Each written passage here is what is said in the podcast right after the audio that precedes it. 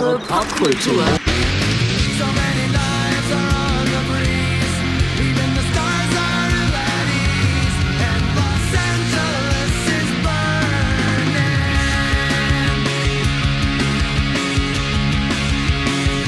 Herzlich willkommen zu Thousand Years of Pop Culture.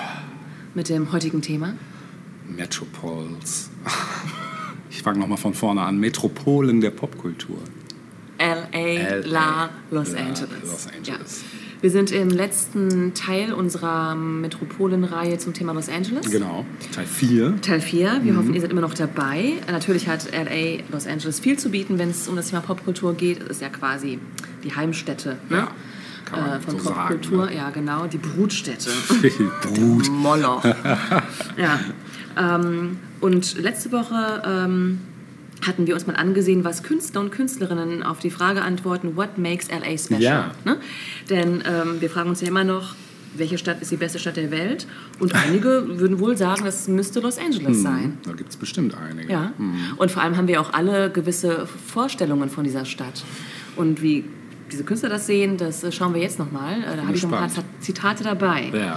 Also Celeste Vos, Voce, keine Ahnung, wie sie sich ausspricht, sagt, was mich immer überrascht an Los Angeles ist, dass die Natur immer sichtbar ist. Ja. Egal wohin du gehst.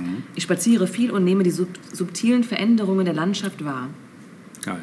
Stimmt irgendwie, Ja, ne? kann man sagen. Kann man sagen. Ian Cato hat gesagt, man trifft überall außergewöhnliche Verrückte. Auch irgendwie wahr. Ne? Ja.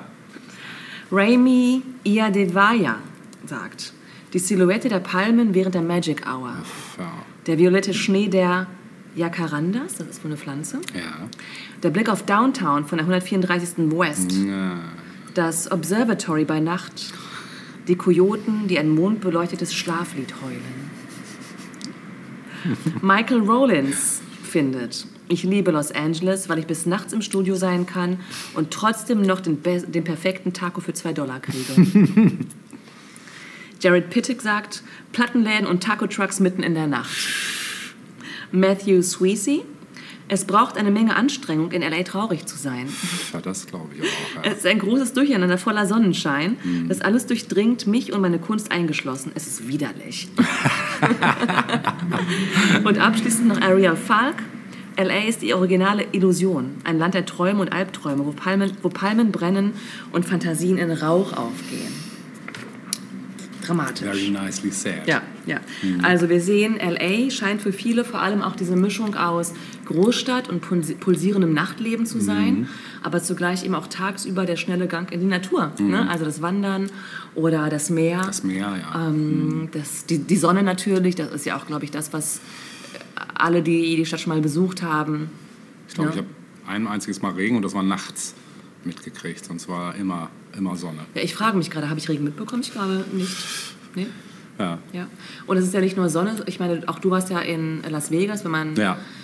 an der Westküste ist, gehört das ja zum Programm quasi und das ist ja nun eine Hitze, die kann, Ja, also... das kannst du nicht vergleichen. Das ist wirklich, das war auch noch schlimmer als hier vor zwei Tagen.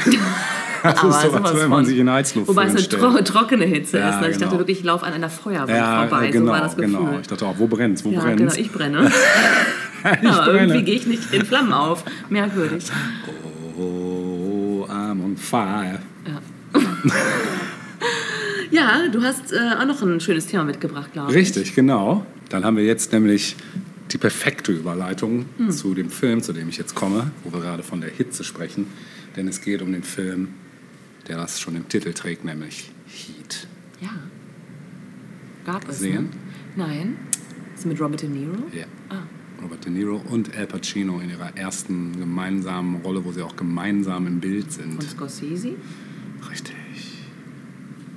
Schieß mal los. Da schieße ich jetzt mal los. Also Heat, gleichzeitig auch Pflicht-Guck-Tipp Mhm. auf jeden Fall, ist ein US-amerikanischer Kriminalfilm von 1995.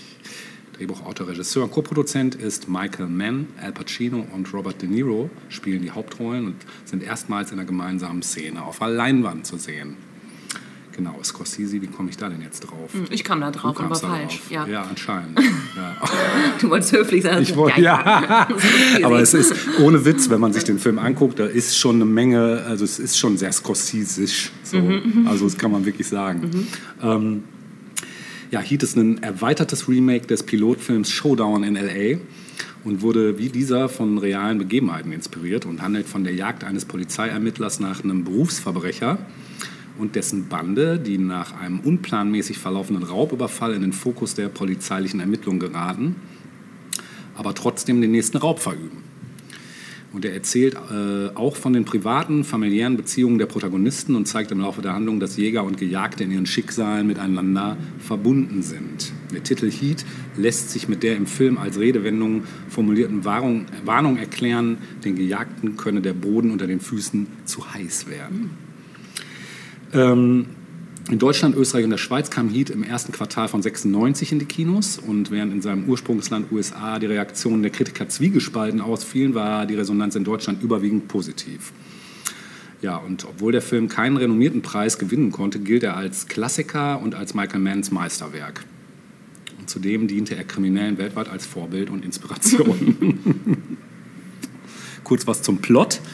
Ähm, in Los Angeles ist Neil McCauley der Anführer einer Bande der überwiegend vorbestraften Gangster Chris Shihalis, Michael Slick Cherito und Trejo. Also Neil McCauley ist gespielt von Robert De Niro.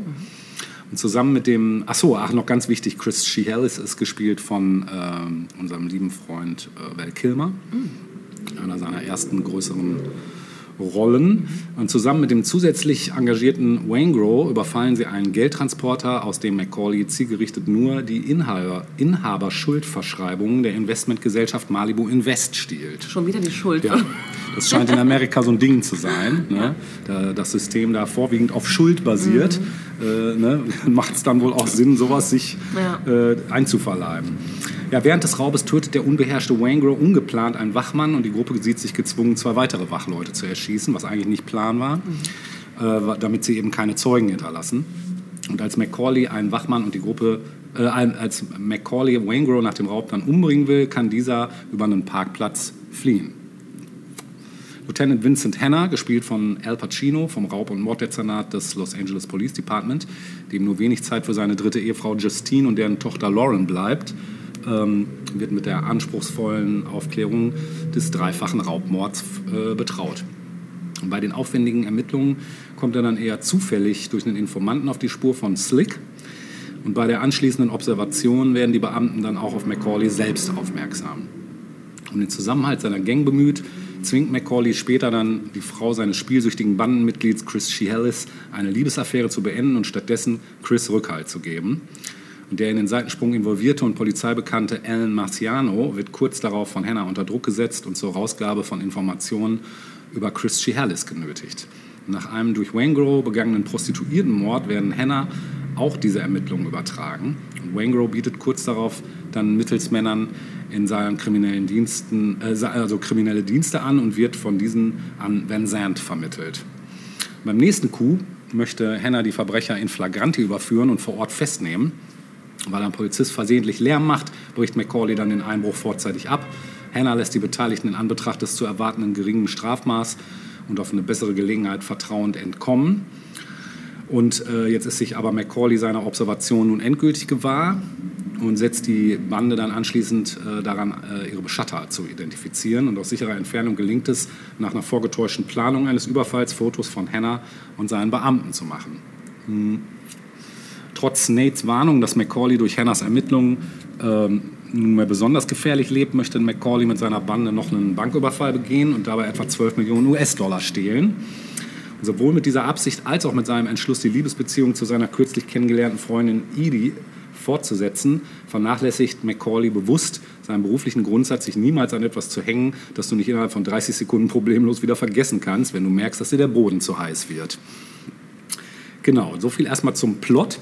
Ähm, jetzt noch was zu dem Film an sich, weil ähm, der wirklich Ikonen, ikonische, es gibt mehr als, ich weiß nicht, 10, 15 ikonische Stellen im Film, also äh, die einfach so eindringlich vom, vom, von der Art des Drehens sind, als auch vom Soundtrack, als auch von, von allem halt. Also es ist schon sehr, es reißt einen einfach so mit, das Ganze. Ne? Es ist wirklich ein Film, der, man kann nicht mehr irgendwann aufhören, Ja. das zu gucken. Ne? Das Drehbuch beruht auf einer wahren Begebenheit, ähm, in dem Mittelhei- äh, Mittelpunkt die Konfrontation des Polizisten Chuck Adamson mit dem kriminellen Neil McCauley in Chicago der 60er steht. Und während einer polizeilichen Verfolgung kam es nämlich zu einem ungeplanten Aufeinandertreffen beider und es wickelte sich dabei eine vertrauliche Konversation, in der auch Adamsons damalige private Probleme zur Sprache kamen. Und Adamson und McCauley trennten sich anschließend unter gegenseitigen Respektbekundungen voneinander, wohl wissend und billigend, dass ein weiteres Aufeinandertreffen wohl mit dem Tode eines der beiden Beteiligten enden würde. Und genau das passiert hier in diesem Film auch. Ähm, Nach einem Banküberfall mit anschließender Verfolgungsjagd kam es dann 63 nämlich zu einem letzten Feuergefecht, in dessen Folge McCauley durch mehrere Schüsse Adamsons getötet wurde. Michael Mann erfuhr von dieser Geschichte dann erstmals Ende der 70er und Anfang der 80er durch den, durch den befreundeten Adamson. Und nach einigen eigenen Angaben war er von dem respektvollen und von der Professionalität geprägten Verhältnis zwischen Adamson und McCauley so beeindruckt, dass er kurz darauf beschloss, äh, ein entsprechendes Drehbuch für einen Film zu schreiben. Und in einem acht, äh, 1983 gegebenen Presseinterview erklärte Mann, das Drehbuch auch filmisch umsetzen zu wollen. Ja, 89 entstand dann daraus der Fernsehfilm Showdown in L.A. In Original äh, heißt er übrigens L.A. Takedown, der als Pilotfilm für eine Fernsehserie äh, namens Hannah vorgesehen war. Und für den Dreh des Films standen Mann lediglich 10 Tage für die Vorproduktion und 19 Tage für die eigentlichen Aufnahmen zur Verfügung. Und die äh, weiterführende Serie wurde jedoch nicht verwirklicht, weil sich äh, der regieführende Mann nicht mit NBC-Programmdirektor Brandon Tatikoff über die Besetzung der Hauptrolle einigen konnte. Ja, wie eben schon erwähnt, ist Heat äh, der erste Film, der die beiden Filmstars äh, Pacino und De Niro gemeinsam auf, Leinwand, auf der Leinwand zeigt. Und beide spielten zwar schon in der Pate Ja. Teil 2 mit, hatten dort aber keine gemeinsamen Szenen. Und äh, 95 lagen die üblichen Gagenanforderungen der beiden Oscar-Preisträger bei 12, also Pacino, und bei, bei 7 für De Niro Millionen US-Dollar pro Film. Und für die Rolle des Christy Hellis war ursprünglich Keanu Reeves vorgesehen. Val Kilmer wurde erst verpflichtet, als er während der Dreharbeiten für Batman Forever verfügbar wurde. Ah, da war der auch, ne? Genau. Und hat er nicht auch äh, im The Doors-Film, war das richtig. nicht auch so sein Ja. großes Ding? Absolut, ja. War ja auch großartig. Genau. Und Amy Brenneman wollte ursprünglich nicht im Film mitspielen, da sie Kenn das ich gar nicht. Ähm, wenn du sie siehst, bestimmt. Mhm. Äh, wollte ursprünglich nicht im Film mitspringen, äh, spielen, da sie das Drehbuch für zu blutig und unmoralisch äh, empfand. Ja, Das ist aber schwer, wenn man in Hollywood Fuß fassen will. Richtig, und dann pass auf, Man konnte sie dann aber mit dem Argument, dass sie mit dieser Denkweise die perfekte Besetzung für die Rolle der Edie sei, genau, zum Mitspielen überreden. Genau. Ja, die Dreharbeiten begannen dann im Februar 95, zogen sich bis zum 19. Juli 95 hin. Mans Aussage zufolge dauerten sie 110 Tage. Äh, als Kameramann wurde Dante Spinotti engagiert, der zuvor schon häufiger mit Mann zusammengearbeitet hatte und der sich so die Kameraführung gelegentlich mit ihm teilte. Gedreht wurde ausschließlich an Originalschauplätzen, deren Zahl Mann mit 160, anderen Quellen dagegen nur mit 65 beziehungsweise nur auf Los Angeles bezogen 95 bezifferten. Zu den Drehorten gehörten dann äh, das auch für andere Hollywood-Produktionen genutzte Restaurant Johnny's Broiler in Downey, südlich von Los Angeles. Und bei dem Restaurant, in dem das Treffen zwischen äh, De Niro und Pacino dann äh, gedreht wurde, handelt es sich um das Kate Montellini auf dem Wilshire Boulevard in Beverly Hills. Den Raub der Schuldverschreibung am Filmbeginn nahm man auf auf dem Venice Boulevard und dem Santa Monica Freeway und in der Nähe des Los Angeles Convention Center. Bedingt durch die Drehgenehmigung standen dem Stab für das Filmen der Schießerei, welche nach dem Banküberfall stattfindet, nur drei Wochenenden zur Verfügung. Diese Schießerei ist legendär übrigens. Äh, Schauplatz und finaler Drehort jenes Feuergefechts war die Figuera Street zwischen der vierten und fünften Straße in Los Angeles. Und die Innenaufnahmen des Bankraubes wurden äh, in der real existierenden Niederlassung der Far East National Bank in L.A. gedreht. Die Außenaufnahmen des Raubes hingegen auf der South Flower Street in Höhe der fünften Straße. Und Mans späterer Film Collateral beginnt dort, wo Heat endet, am Los Angeles International Airport. Und endet an derselben Station der Metro Los Angeles, an der Heat beginnt. Man bezeichnet dies später als zufällig. So viel wieder zum Zufall. Äh, da einige Szenen nicht auf traditionelle Weise gedreht werden konnten, kamen computergesteuerte Spezialeffekte und digitales Compos Composit Compositing, ja, ne, Compositing zum Einsatz. Kompostieren? Santiago de Compostela. ähm, dazu gehören beispielsweise die Liebesszene, in der Macaulay und Edie über die Hollywood Hills blicken. Ich weiß nicht, warum man eine Liebesszene mit CGI, äh, weiß nicht, ob sie sich nicht so nahe kommen wollten in echt oder so, keine Ahnung. Ähm, naja, Äh, Der Soundtrack von Heat besteht einerseits so aus speziell für den Film komponierten Stücken des US-Filmmusikkomponisten Elliot Goldenthal und des US-Streichquartetts Kronos Quartett. Die hatten wir auch schon mal. Die haben nämlich für auch zum Beispiel Requiem for a Dream Ah, die Musik ah das war gemacht. lange her. Ne? Und äh, die sind übrigens auch sehr empfehlenswert, Mhm. was nicht nur was Filmmusik betrifft, die haben auch so Alben gemacht, die sehr geil sind.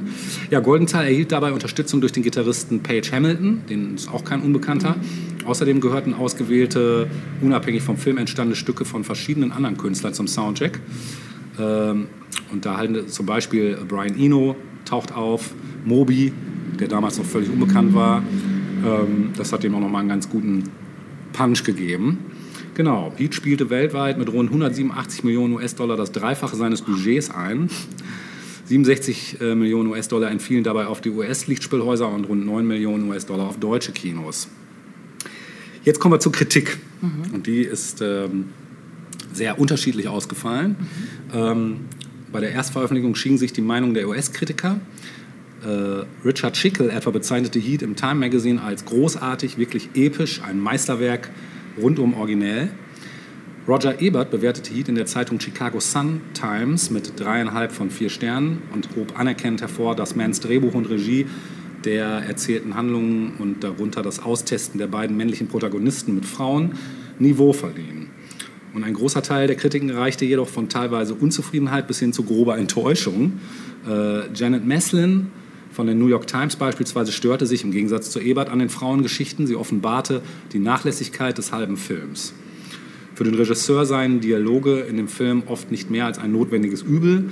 Meslin schrieb zusammenfassend außergewöhnliche Schauspieler, kluge Kulissen, ein Handlungslabyrinth und ein Drehbuch mit fast 70 Sprechrollen ändern nichts an der Tatsache, dass Heat im Grunde genommen inhaltsleer ist und seine Figuren nicht viel zu sagen haben. Ja- James Bar Barradelli, Barradinelli stellte mit seiner Kritik Heat ein annähernd vernichtendes Zeugnis aus, beurteilte ihn als eine kolossale Enttäuschung und schrieb, etwa 40 Minuten von Heat sind spannend, der Rest variiert von eintönig bis langweilig. Die Kritiken in deutschen Medien waren dagegen ungeteilt positiv und teilweise euphorisch. Der Filmdienst, aus dem das Lexikon des internationalen Films gespielt, gespeist wird, äh, stellte Heat als einen der fesselndsten Polizei- und Gangsterfilme der, Letz der letzten Jahre heraus. Das würde ich auch mal so sagen, auch bis Kannst heute. du denn den Kritik, die negative Kritik äh, nachvollziehen? Ja, also ich sag mal, das mit den Frauengeschichten kann ich nachvollziehen, aber so den Rest, ich fand den, also ich fand die Dialoge gar nicht s- flach. Vielleicht war einfach damals die Erwartungshaltung so hoch, dass man wusste, Das De Niro und Pacino kommen zusammen. Das muss jetzt irgendwie das Beste die überhaupt Szenen, werden. Mhm. die Szenen sind natürlich auch legendär. Also die Szenen, wo die beiden aufeinandertreffen, das ist einfach Spannung pur und also da brennt die Luft Mhm. halt. Da ist der Name Programm einfach. Das ist, die beiden sind einfach in ihrer Darstellung perfekt Mhm. so.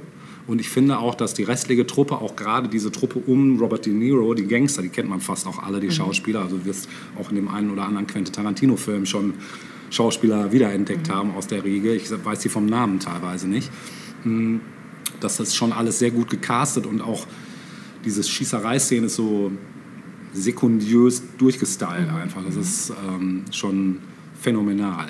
Ne? Mm.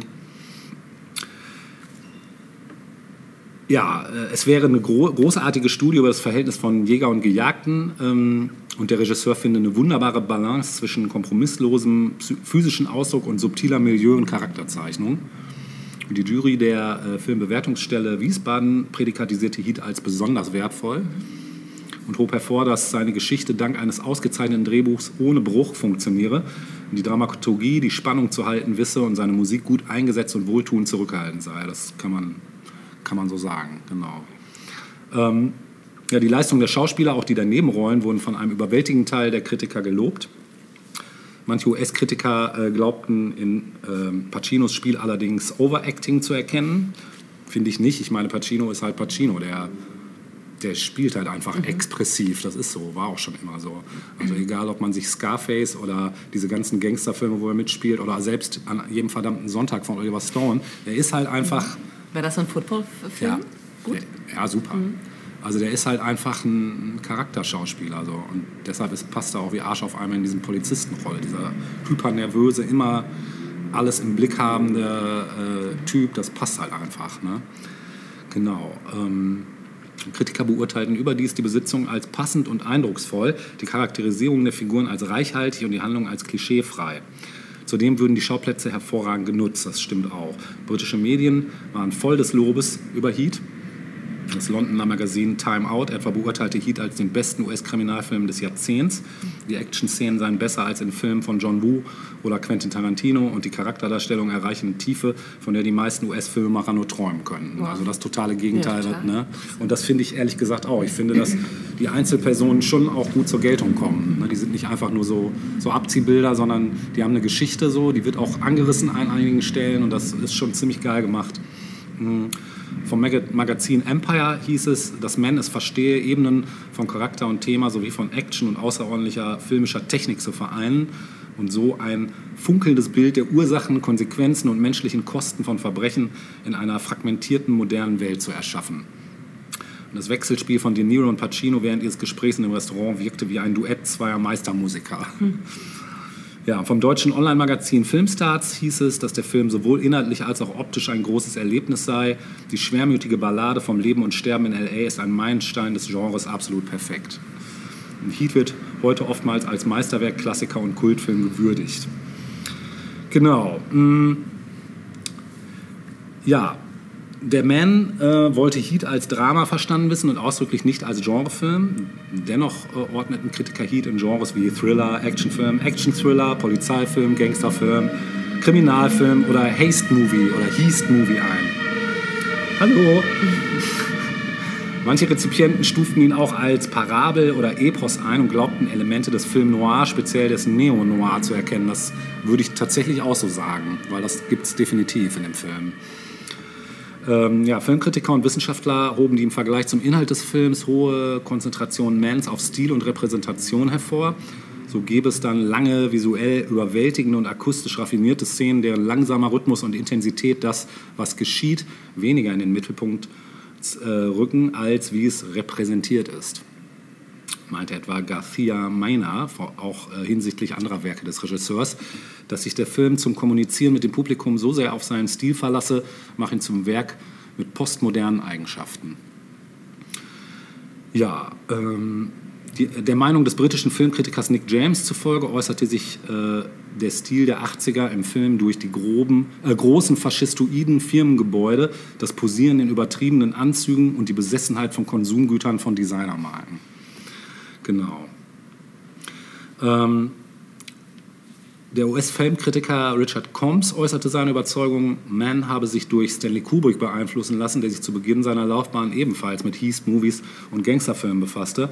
Mann habe bei Heat Geschichten und Figuren von Kubrick aufgegriffen, die das für solch Genres typische Pulp-Feel bewahren und sie dabei in perfekte Kunstwerke und mit privaten Regeln durchgeführte Megaproduktionen verwandelt. Heat sei, die Rechnung ging nicht auf von einem Kubrick mit den Ambitionen und der Kraft von 2001 Odyssee im Weltraum.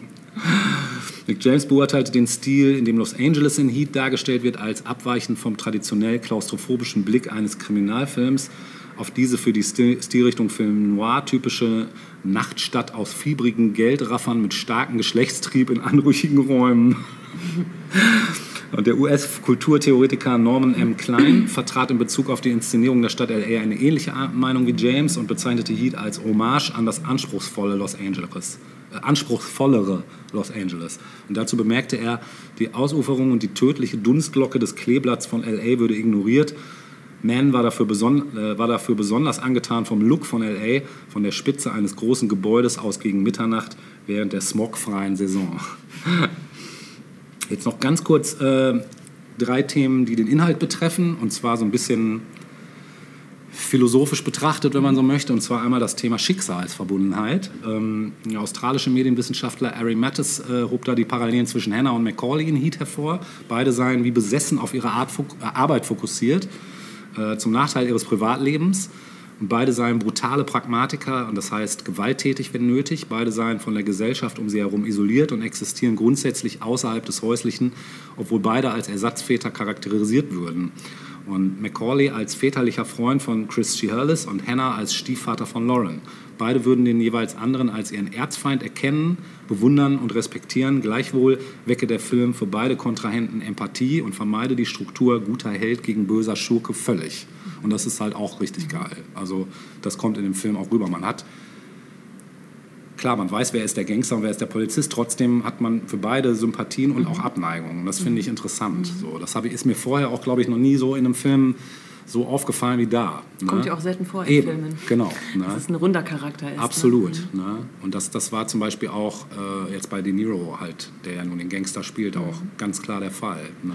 Weil es auch ein Mensch ist irgendwie und äh, das Menschliche halt auch immer durchschimmert überall. So. Genau. Hm. Ähnlichkeiten in den Leben von Hannah und Macaulay zeige der Film zum Beispiel, ähm, als Macaulay mit seinen Gangmitgliedern und deren Familien ein Restaurant besucht und Hannah mit Arbeitskollegen und deren Familien ebenfalls ein Restaurant besucht. In beiden Fällen stehlen andere Erfordernisse den Sozialisierungen die Schau, sodass sowohl Hannah als auch Macaulay die Dinnerpartys verlassen müssen. Dann noch zum Thema Betrug und Täuschung. Äh, Mark E. Willermuth, äh, Autor eines Buches über Michael Mann, hob hervor, dass äh, in Heat eine Welt des Betruges sowohl an anderen als auch an sich selbst und damit eine Kultur der Täuschung gebe. Und dieses Muster wiederhole sich mit jeder Beziehung innerhalb des Films. Und Heat ist voll von verschiedenen Arten von Betrug, die stets einen ehrlichen Dialog untereinander verhindern. Neil Macaulay etwa belügt Edie über seine wahre Identität und seinen wahren Beruf. Er belügt sowohl Edie als auch sich selbst, indem er sagt, nicht einsam zu sein. Und denn später wird dann deutlich, dass er sein Leben verzweifelt mit jemand anderem in einem geschützten Raum teilen möchte, etwa durch die Absicht, gemeinsam nach Neuseeland zu ziehen. Und äh, Charlene Chihellis betrügt die Polizei, indem sie ihren Mann vor ihr warnt und so vor Verhaftung schützt. Und diese Situation ist die einzige im Film, in der Betrug jemand anderem als dem Betrügenden diene. Und am Ende des Films wird Macaulay durch die Flughafenbeleuchtung betrogen, die einen Schatten zu seinem Nachteil erzeugt. Der Moment, in dem Macaulay dann äh, ja, letzten Endes in den Showdown gerät, da möchte ich jetzt auch nicht weiter drauf eingehen, ist halt auch nochmal so eine ikonische Szene einfach. Ne? Ja, und dann noch zuletzt zu den medialen Einflüssen und Adaptionen, weil das nämlich auch nochmal ganz wichtig ist. Heat hatte Einfluss auf die Computerspielserie Grand Theft Auto natürlich, GTA. Äh, etwa in GTA 4 enthaltene Mission Three Leaf Clover adaptiert den Banküberfall aus Heat bezüglich der Waffen, Anzüge und Geldsäcke. Die Mission Blitzplay aus GTA 5 ist äquivalent aufgebaut wie der Überfall auf den Geldtransporter zu Beginn des Films, als Macaulays Gang den Transporter mit einem anderen Fahrzeug rammt. Und das US-Unternehmen Gearbox Software beabsichtigte, Heat für ein Computerspiel zu adaptieren damals, was aber nicht verwirklicht wurde. 2006 wurde der Abschluss eines entsprechenden Lizenzierungsvertrags mit dem Rechteinhaber Regency Enterprises bekannt. Es fand ein Gespräch darüber statt, dass Michael Mann die Entwicklung des Spiels beaufsichtigt und dass die Hauptdarsteller des Films den Figuren ihre Stimme leihen sollten. Als Grund für, als Grund für die ausgebliebene Spielrealisierung war dann später Zeitmangel. Und das von Brian Eno stammende Musikstück Force Marker, welches während des Banküberfalls zu hören ist, inspirierte die Soundtracks anderer Filme, darunter auch die Musik, die während des Banküberfalls in dem Batman-Film The Dark Knight gespielt wird. Und die Integration von Musik von Moby, der bis in die 90er äh, Mitte noch relativ unbekannt war, die sorgte, wie ich ja schon sagte, für einen Popularitätsschub für den Künstler. Die Schießerei, die sich Macaulays Bande nach dem Banküberfall mit der Polizei liefert, ging als eine der bekanntesten und bestinszeniertesten in die Filmgeschichte ein. Gibt es doch bestimmt auch auf YouTube irgendwie einen Ausschnitt, Bestimmt, oder? ja, hundertprozentig. Also dauert auch bestimmt über 20 Minuten, Oh, diese Schießerei. Ja. Krass. Und die wurde später auch Rekruten der United States Navy als Lehrbeispiel für eine Situation gezeigt, in der man unter Beschuss ist. Genau. Und abschließender Fun Fact noch: Heat wurde nach seiner Veröffentlichung als Vorbild für eine Reihe von tatsächlichen Verbrechen genannt. Äh, Die North Hollywood Schießerei, welche 97 zwischen zwei Bankräubern und der Polizei in Los Angeles stattfand, verlief ähnlich wie die Schießerei nach dem Banküberfall in Heat. Medien berichteten nach dem Überfall dann, dass die Täter den Film gut kannten. Und den Buchautoren Alvarez und Bachmann zufolge habe Heat den Tätern als Inspirationsquelle gedient. Maskierte Räuber gingen dann 2003 bei einem Überfall auf einen Geldtransporter im kolumbianischen Collie in der gleichen Weise vor wie bei dem Überfall, äh, den Ist das, ist das so, ein, äh, ganz, ganz, so eine ganz bestimmte Art, wie sie da vorgehen? Ja. Okay, also jetzt nicht einfach nur. Nee, nee, also es ist schon sehr durchdacht alles, sehr durchchoreografiert, könnte man sagen, ja. Mhm. Ähm, Die südafrikanische Wochenzeitung Financial Mail berichtete 2005 anlässlich einer Serie von Überfällen auf Geldtransporter in der Protent, äh, Provinz Gotena, dass Heat seit seiner Veröffentlichung in kriminellen Kreisen legendär geworden sei. Der Aussage eines Täters in einem Gerichtsprozess Ende der 90er entsprechend habe es zu den Vorbereitungsmaßnahmen seiner Bande gehört, Heat wiederholt anzuschauen. ja, also ganz Aber ich meine, spricht ja für den Film Ja, am Ende, dass er auf so jeden Fall. ähm, realitätsnah offenbar ist. Definitiv. Und ähm, also ich kann dir und allen nur empfehlen, diesen Film zu schauen, weil er ist tatsächlich auch jetzt gerade um diese Jahreszeit einfach prädestiniert, äh, den zu gucken. Weil selbst wenn es einem draußen nicht heiß genug ist, weil spätestens beim Film wird einem aber sowas von heiß, weil es einfach mega spannend ist und ja, einfach genial in Szene gesetzt ist. Ne? Und dann noch die ganzen Stories, die sich so durchziehen. Es ist so. Ich fand den Film keine Sekunde langweilig. Also ich konnte diese eine da äh, Rezension nicht so richtig nachvollziehen, dass da jetzt irgendwie Langeweile geherrscht hätte, konnte ich nicht, auch selbst heute nicht. Also m, nachdem man ja schon einige Filme mehr gesehen hat, finde ich den immer noch als besonders rausstechend aus diesem ganzen Gangster-Genre. So. Mhm. Und ich will natürlich ein Musikstück spielen. Ich spiele kein Stück aus dem Soundtrack, weil das alles eher Filmmusik ist. Würde ich jetzt gerne aber auch ein Stück spielen, was sich mit Hitze beschäftigt. Das Stück heißt nämlich The Air Conditioned Nightmare und kommt von niemand Geringeren als einer meiner Lieblingsbands, von denen ich lange nichts gespielt habe. The Flaming Lips? Nein, Nein. nein. Von meinem Freund Herr Patton und Mr. Bungle Ah, hören okay, wir er hat jetzt. ja lange nicht gespielt, das Ne, genau. Hören wir jetzt The Air Conditioned Nightmare. Viel Spaß damit.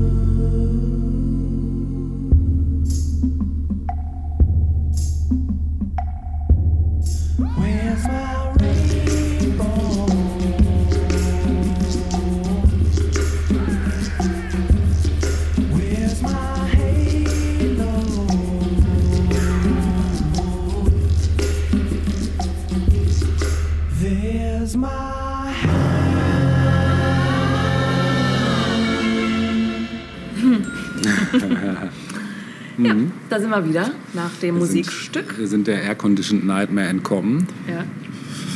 Ähm, wir greifen jetzt aber noch mal die Straße auf, die wir letzte Woche schon besprochen haben, nämlich den Sunset Boulevard mit seinem Sunset Strip. Yes. Ne? Und ich hatte ja letzte Woche schon versprochen, dass wir uns äh, nach den 60er Jahren des Sunset Strip nochmal den 70er und 80er Jahren widmen würden. Und da ging es nicht minder turbulent weiter. Ähm, ja, Musik spielte weiterhin eine große Rolle. Also das, was früher an Film wichtig war in den 50ern und 40ern, das spielt, spielt jetzt eigentlich gar keine Rolle mehr. Alles ging weiter mit Musik. Ähm, in den 70ern ähm, kamen nämlich die, die Themen Glamrock, Punkrock und New Wave an den Sunset Strip. Ähm, allerdings hat sich die ja, wie soll ich sagen, die Atmosphäre für junge Bands doch geändert. Also inzwischen war es so, dass junge Bands nur dafür bezahlen mussten, in Clubs spielen zu dürfen am Sunset Strip. Crazy irgendwie auch, oder? Das ist crazy, aber es ist, glaube ich, jetzt wieder rückläufig, ne? Ist das so, Heute, ja. Ich habe letztens nämlich noch, wenn ich ganz kurz unterbrechen darf, Fall, ja. mal Interesse, Interesse halber beim Viper Room äh, Ah, ja. geguckt auf Ja. der Seite und das ist interessant, weil die haben tatsächlich ein Bewerbungsformular auf der Seite, wo du dich bewerben kannst. Wo dann genau steht, für was du als Band sorgen musst und für was die sorgen. Ja. Und da war zum Beispiel kein, äh, also hieß nicht, dass die Band Geld bezahlen Ja, muss. das passt auch zu dem, ähm, wie der Sunset Strip offenbar heute dasteht, nämlich gar nicht mehr so interessant für viele Leute. Also ähm, kommen wir später auch noch zu, aber äh, ja, während in den 60ern bis zu den 80er Jahren äh, hinein der Sunset Strip als Garant für einen guten, für einen guten Abend galt eigentlich, ne, ist das äh, seit den 90er Jahren nicht mehr unbedingt der Fall. Und insofern wundert es auch nicht, dass, dass, ja, dass sie sich wahrscheinlich inzwischen freuen, wenn gute Bands kommen genau, und spielen wollen. Genau. Ne? Man muss auch ganz klar sagen, das ist mir auch aufgefallen, dass vor allen Dingen ausländische Bands wohl gerade einen ziemlichen Bonus haben. Also dass die ähm, Bock haben auf Bands aus dem Ausland Mhm. verstärkt. Wo früher noch sehr der Fokus auf innerstädtische Bands Ja. gelegt wurde, ist das also jetzt mehr erweitert worden. Mhm. Ne? Natürlich musst du jetzt, also wenn wir jetzt da spielen wollen würden, äh, müssten wir natürlich bestimmt den Flug selber zahlen. Also Ja. sprich, sowas wird natürlich nicht übernommen. Aber ähm, es ist nicht so ganz unwahrscheinlich, da mal spielen zu können. Wenn man jetzt in der richtigen Riege an Bands landet und man hat dann Ja. einen Abend mit zwei anderen Bands, wäre da bestimmt sogar was Und du machbar. triffst das, was sie gerne spielen lassen in, im Club. Genau. Ja, guck. Wäre immer noch mal so ein Traum da, irgendwie noch mal. Aber ich habe das jetzt erstmal nicht so fokussiert. Ja, kann man ja mal angehen, solange der Strip vielleicht noch nicht Ja. wieder so cool ist wie damals. Ja. Genau, Stichwort damals. Ja. Mhm. In den 70ern und 80ern ging es halt weiter. Ne? Ähm, ja, ähm, es gab insbesondere ähm, vermehrt Bürogebäude der Film- und Musikindustrie, die dann irgendwann auch im Laufe der 70er Jahre dort ansässig waren. Also der Vibe veränderte sich einfach. Ne?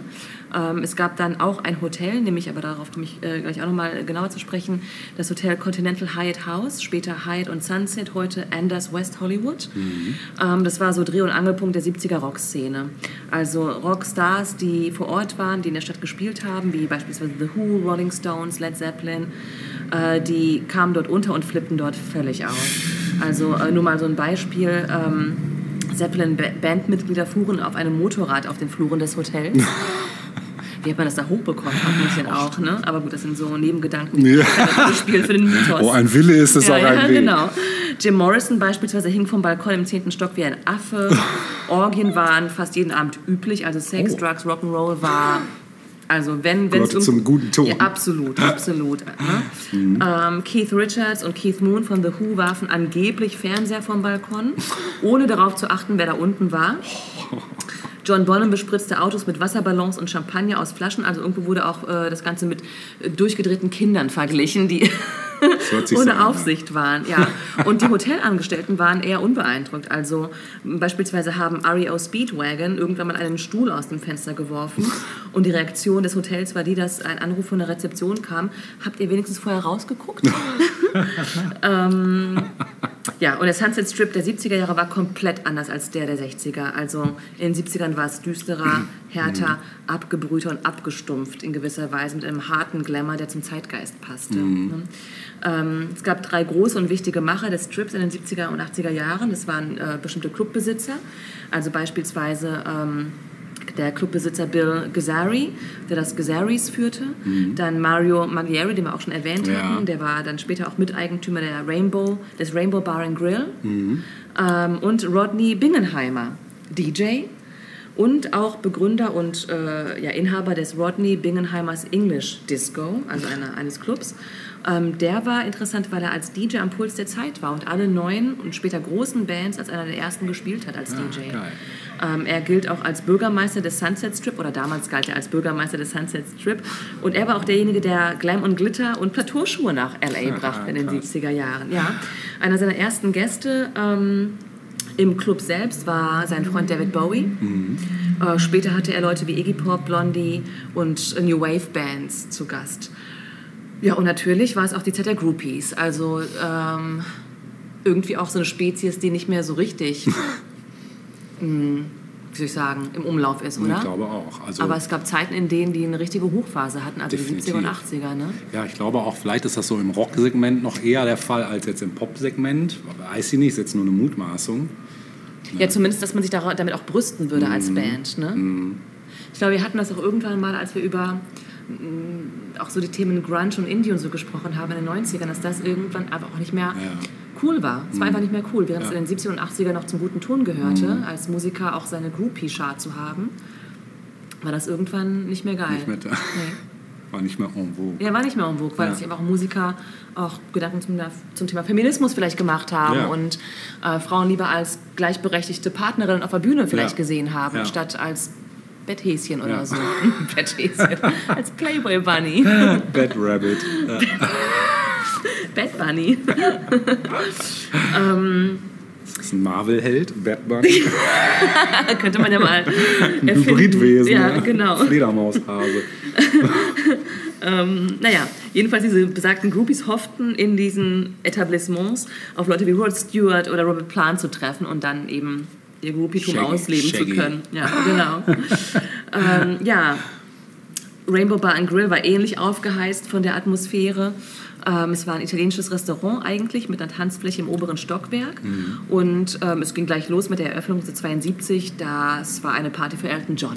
Also da kam gleich dann der große Oh. neue Star und ähm, weihte diesen Laden ein. Ähm, ja, äh, Rainbow Bar and Grill war dann auch schnell ein beliebter Laden für Leute wie John Belushi, Elton John eben, Ringo Starr, John Lennon, die alle hielten sich dort gerne mal auf und feierten. Ähm, und nach so einem Abend in den Clubs ging es dann weiter in Hotels wie dem Chateau Marmont ne, um die Ecke. Ja, das kennt man. Äh, oder auch eben das vorhin erwähnte Continental Hyatt House, äh, das den Spitznamen Riot House trug. ähm, das war dann so dann teilweise, dass eine Gruppe von Groupies, äh, es gab, die sind auch mit Namen bekannt, also das scheinen auch so Szenegrößen gewesen zu sein. Diese Groupies, die nannten sich LA Queens und die warteten dann an an der Rezeption auf ihre Rockstars, ja, um dann den Abend entsprechend zu verbringen. Heute übrigens hat das Hotel keine Balkone mehr, weil die einfach zu oft ausgenutzt wurden. Weil ständig irgendwer runden, ne, äh, da hing oder Sachen runtergeworfen wurden. Mhm. Ja, im Verlauf der 70er wurde dann am Strip aus Glam Glamrock Punk. Also Punk übernahm dann den Strip und äh, ab den 90er Jahren kam ein neues Genre dazu. Könntest du dir vorstellen, was das gewesen sein könnte? Naja, New Wave vielleicht. Nein. Äh, Grunge. Nein, Wann war das? acht, ab den 80er Jahren, Ach, also den frühe 80er. 80ern, Und dann die also. 80er hinweg.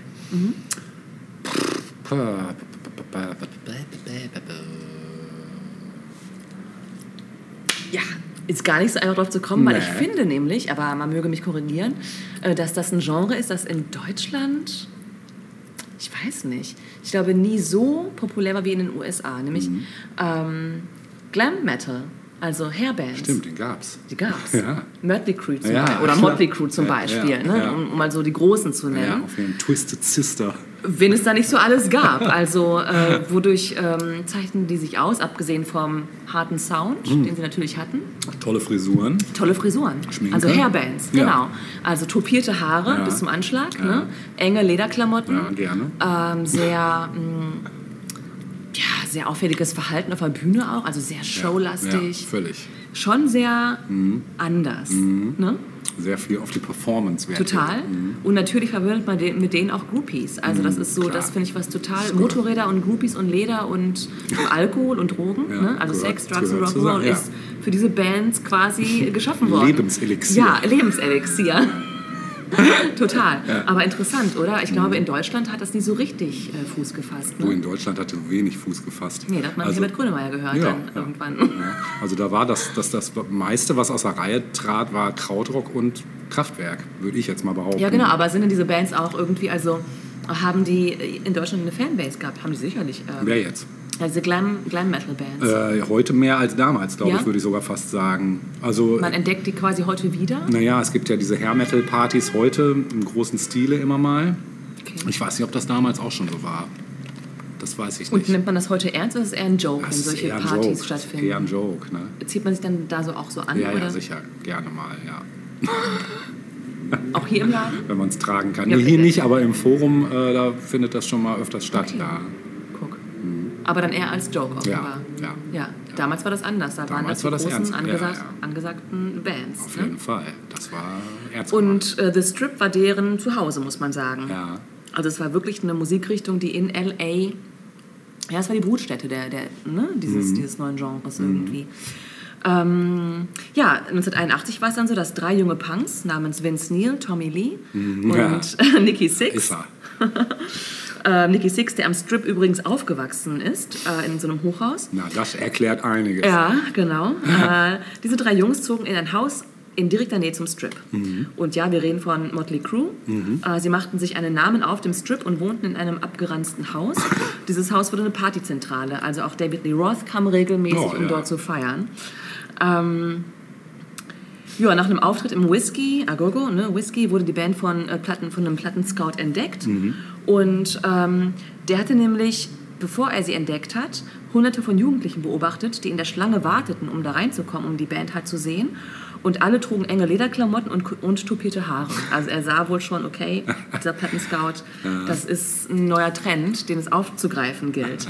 ähm, ja, Motley Crue wurden schnell einer der größten Bands Amerikas und die neue Könige am Strip. Also denen gehörte der Strip eigentlich, Mhm. muss man ihre. sagen. Es war, ja, ja, Ja. Mhm. genau.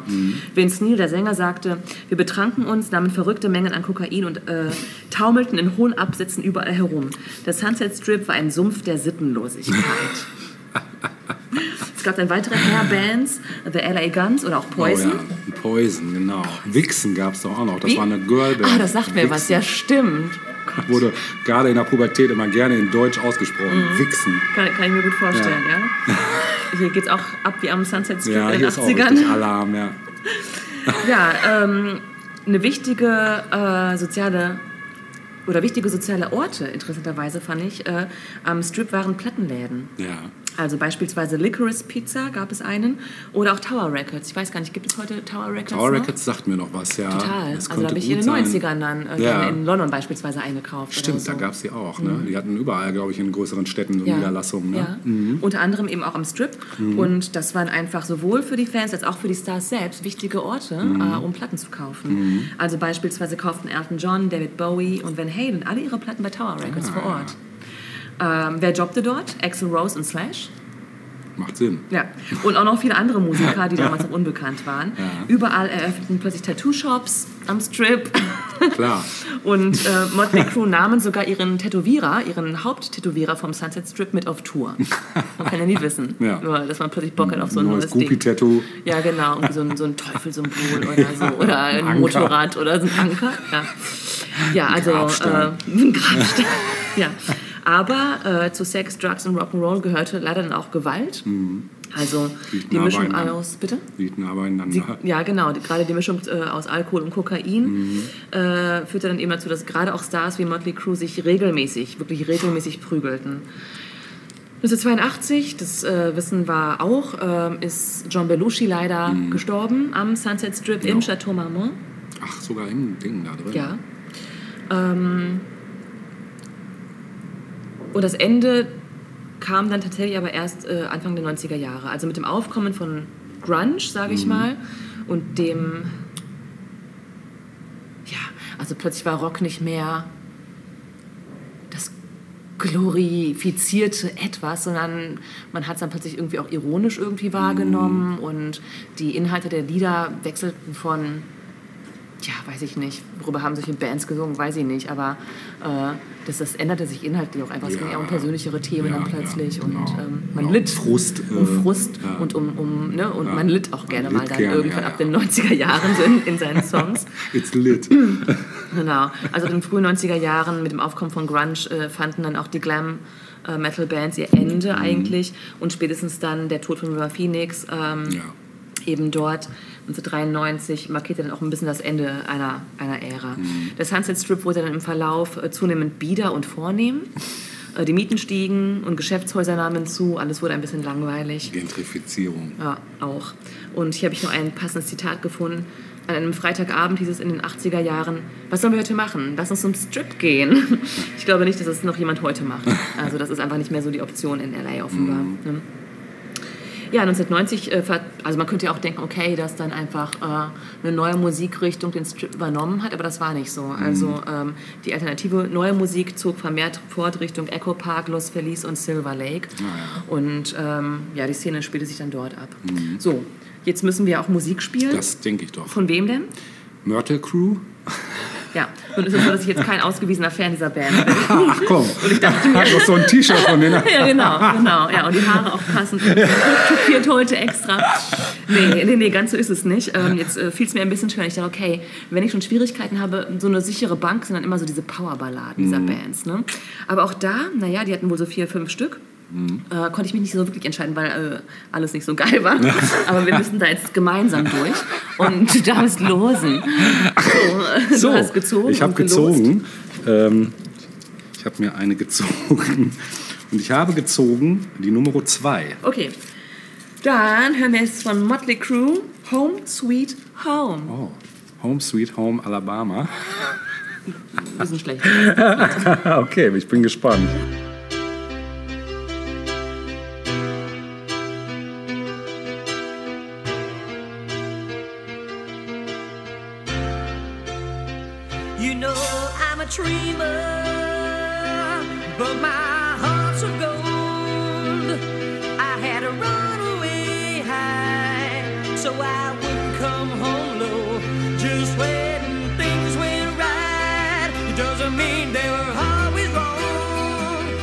Take this song, and you'll never be left all alone. Take me to your heart, feel me in your bones. Just one more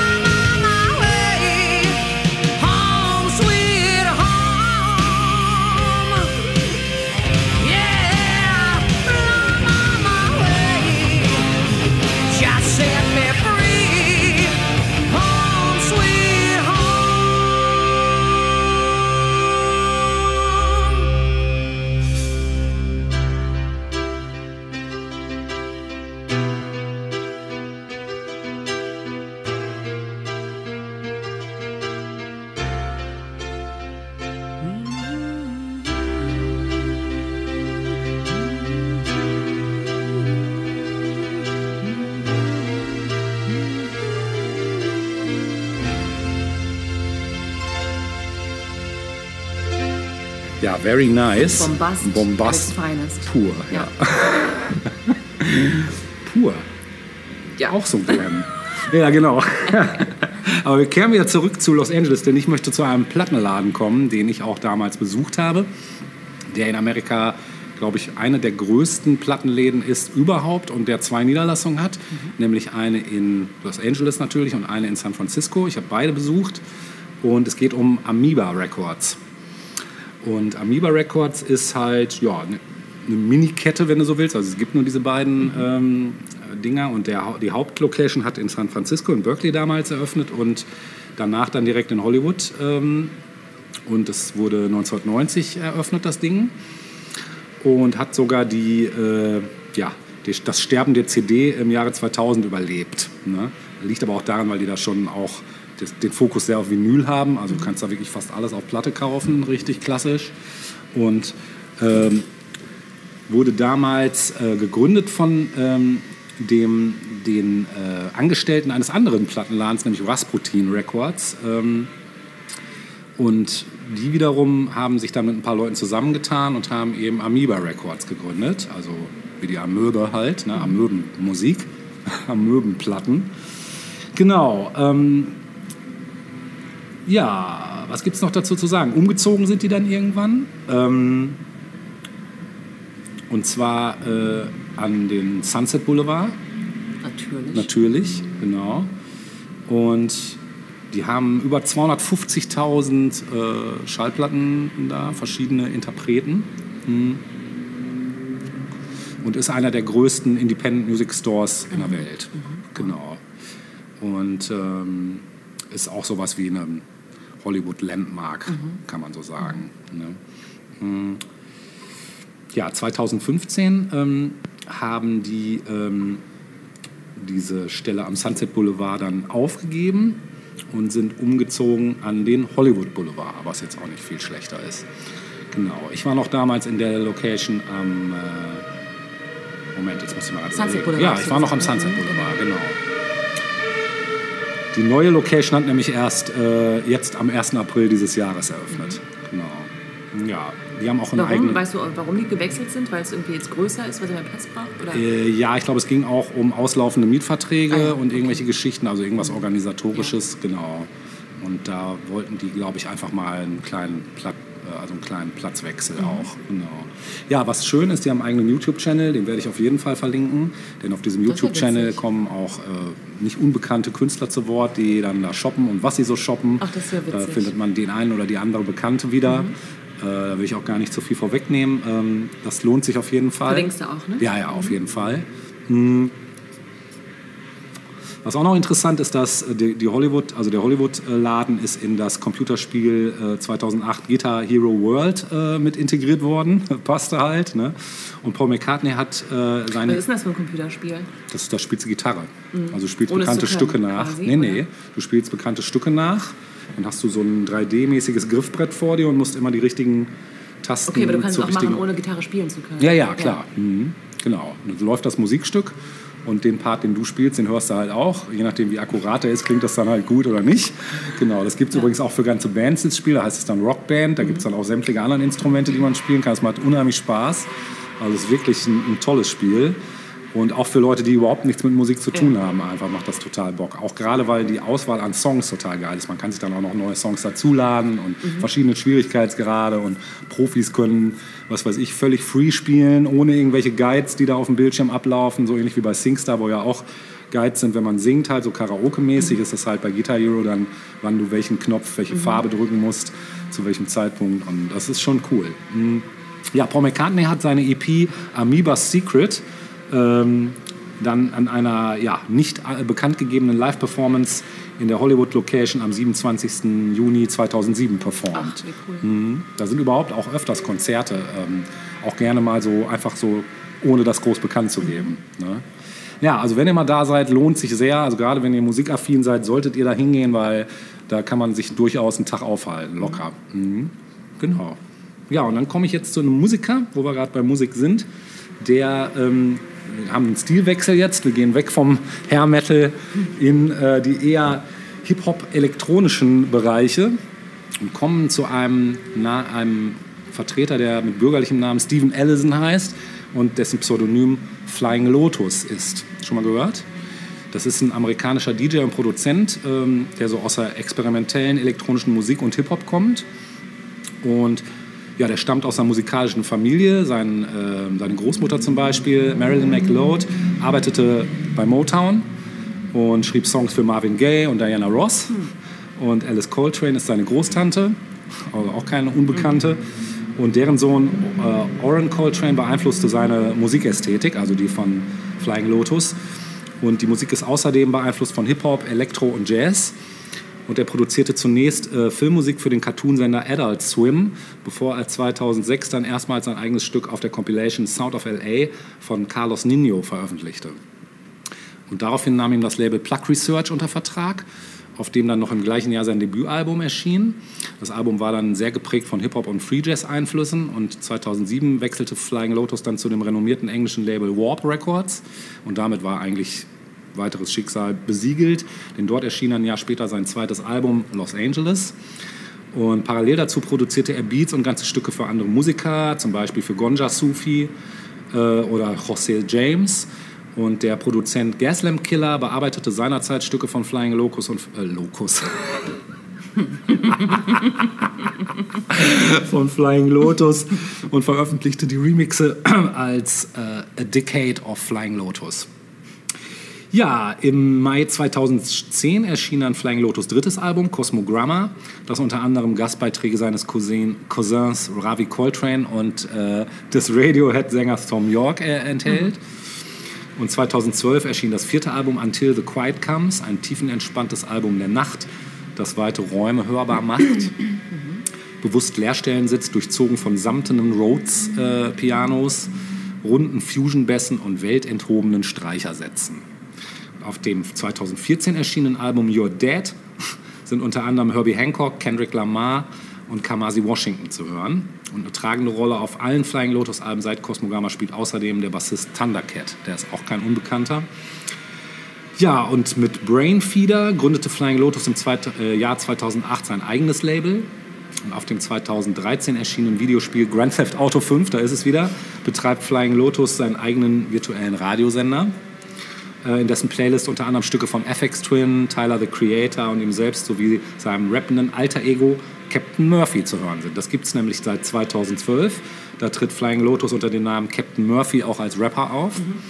Und im Sommer 2012 erschien der Song Between Friends mit Earl Sweatshirt äh, über Adult Swim. Und zu dieser Zeit war nicht bekannt, um wen es sich bei Captain Murphy handelte, da er mit gepitchter Stimme rappte und auf Konzerten nur maskiert auftrat. In den Wochen darauf erschienen mehrere Musikvideos im Internet, aber auch diese verrieten die Identität des Rappers nicht. Und am 15. November 2012 veröffentlichte Captain Murphy den Kurzfilm Duality auf YouTube, der mit seiner Musik unterlegt ist und verschiedene Filmsequenzen aus alten Hollywood-Filmen, Animationen, Pornofilmen und Videoausschnitten der Sekte Heaven's Gate enthält.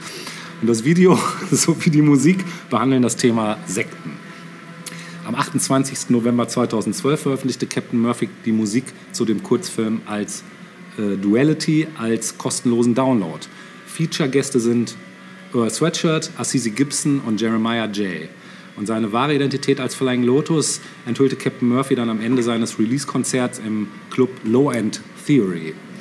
Und du musst jetzt ziehen, nämlich, jetzt muss ich erstmal gerade wieder gucken, welches eins und zwei sind, sind diesmal nur zwei Lose. Du musst jetzt ziehen, ob wir ein Stück von Flying Lotus oder von Captain Murphy hören. Ja, Natascha hat die Nummer zwei gezogen und die Nummer zwei ist Onkel Captain Murphy, also das rappende alter Ego von Flying Lotus, featuring Earth Sweatshirt mit dem Titel Between Friends. Viel Spaß damit.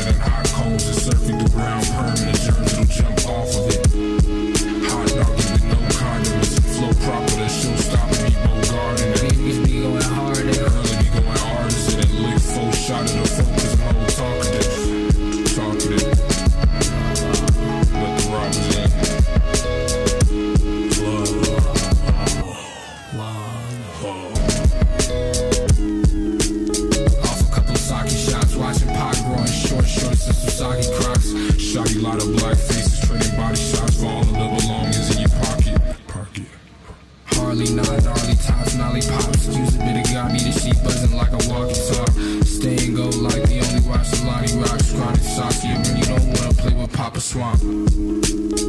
So unorthodox, chilling with a shaman,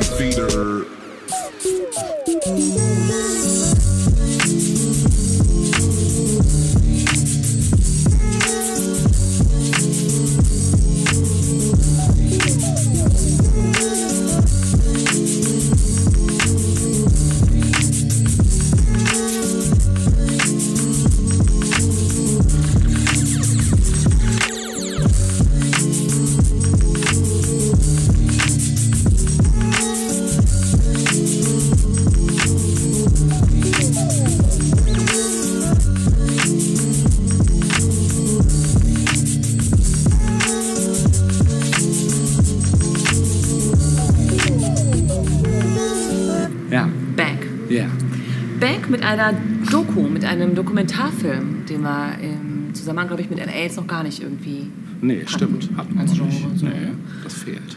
Ähm, ja, es soll äh, um einen äh, Dokumentarfilm gehen mit dem Titel The Hollywood Complex aus dem Jahre 2011, äh, gedreht von Dylan Nelson und Dan Sturman.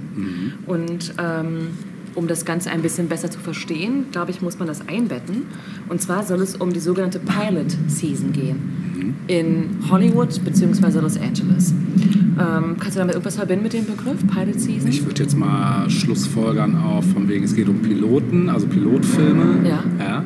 Genau, Wenn für irgendwas Serien angestartet Beispiel, wird, ne? genau. Richtig, Mhm. genau.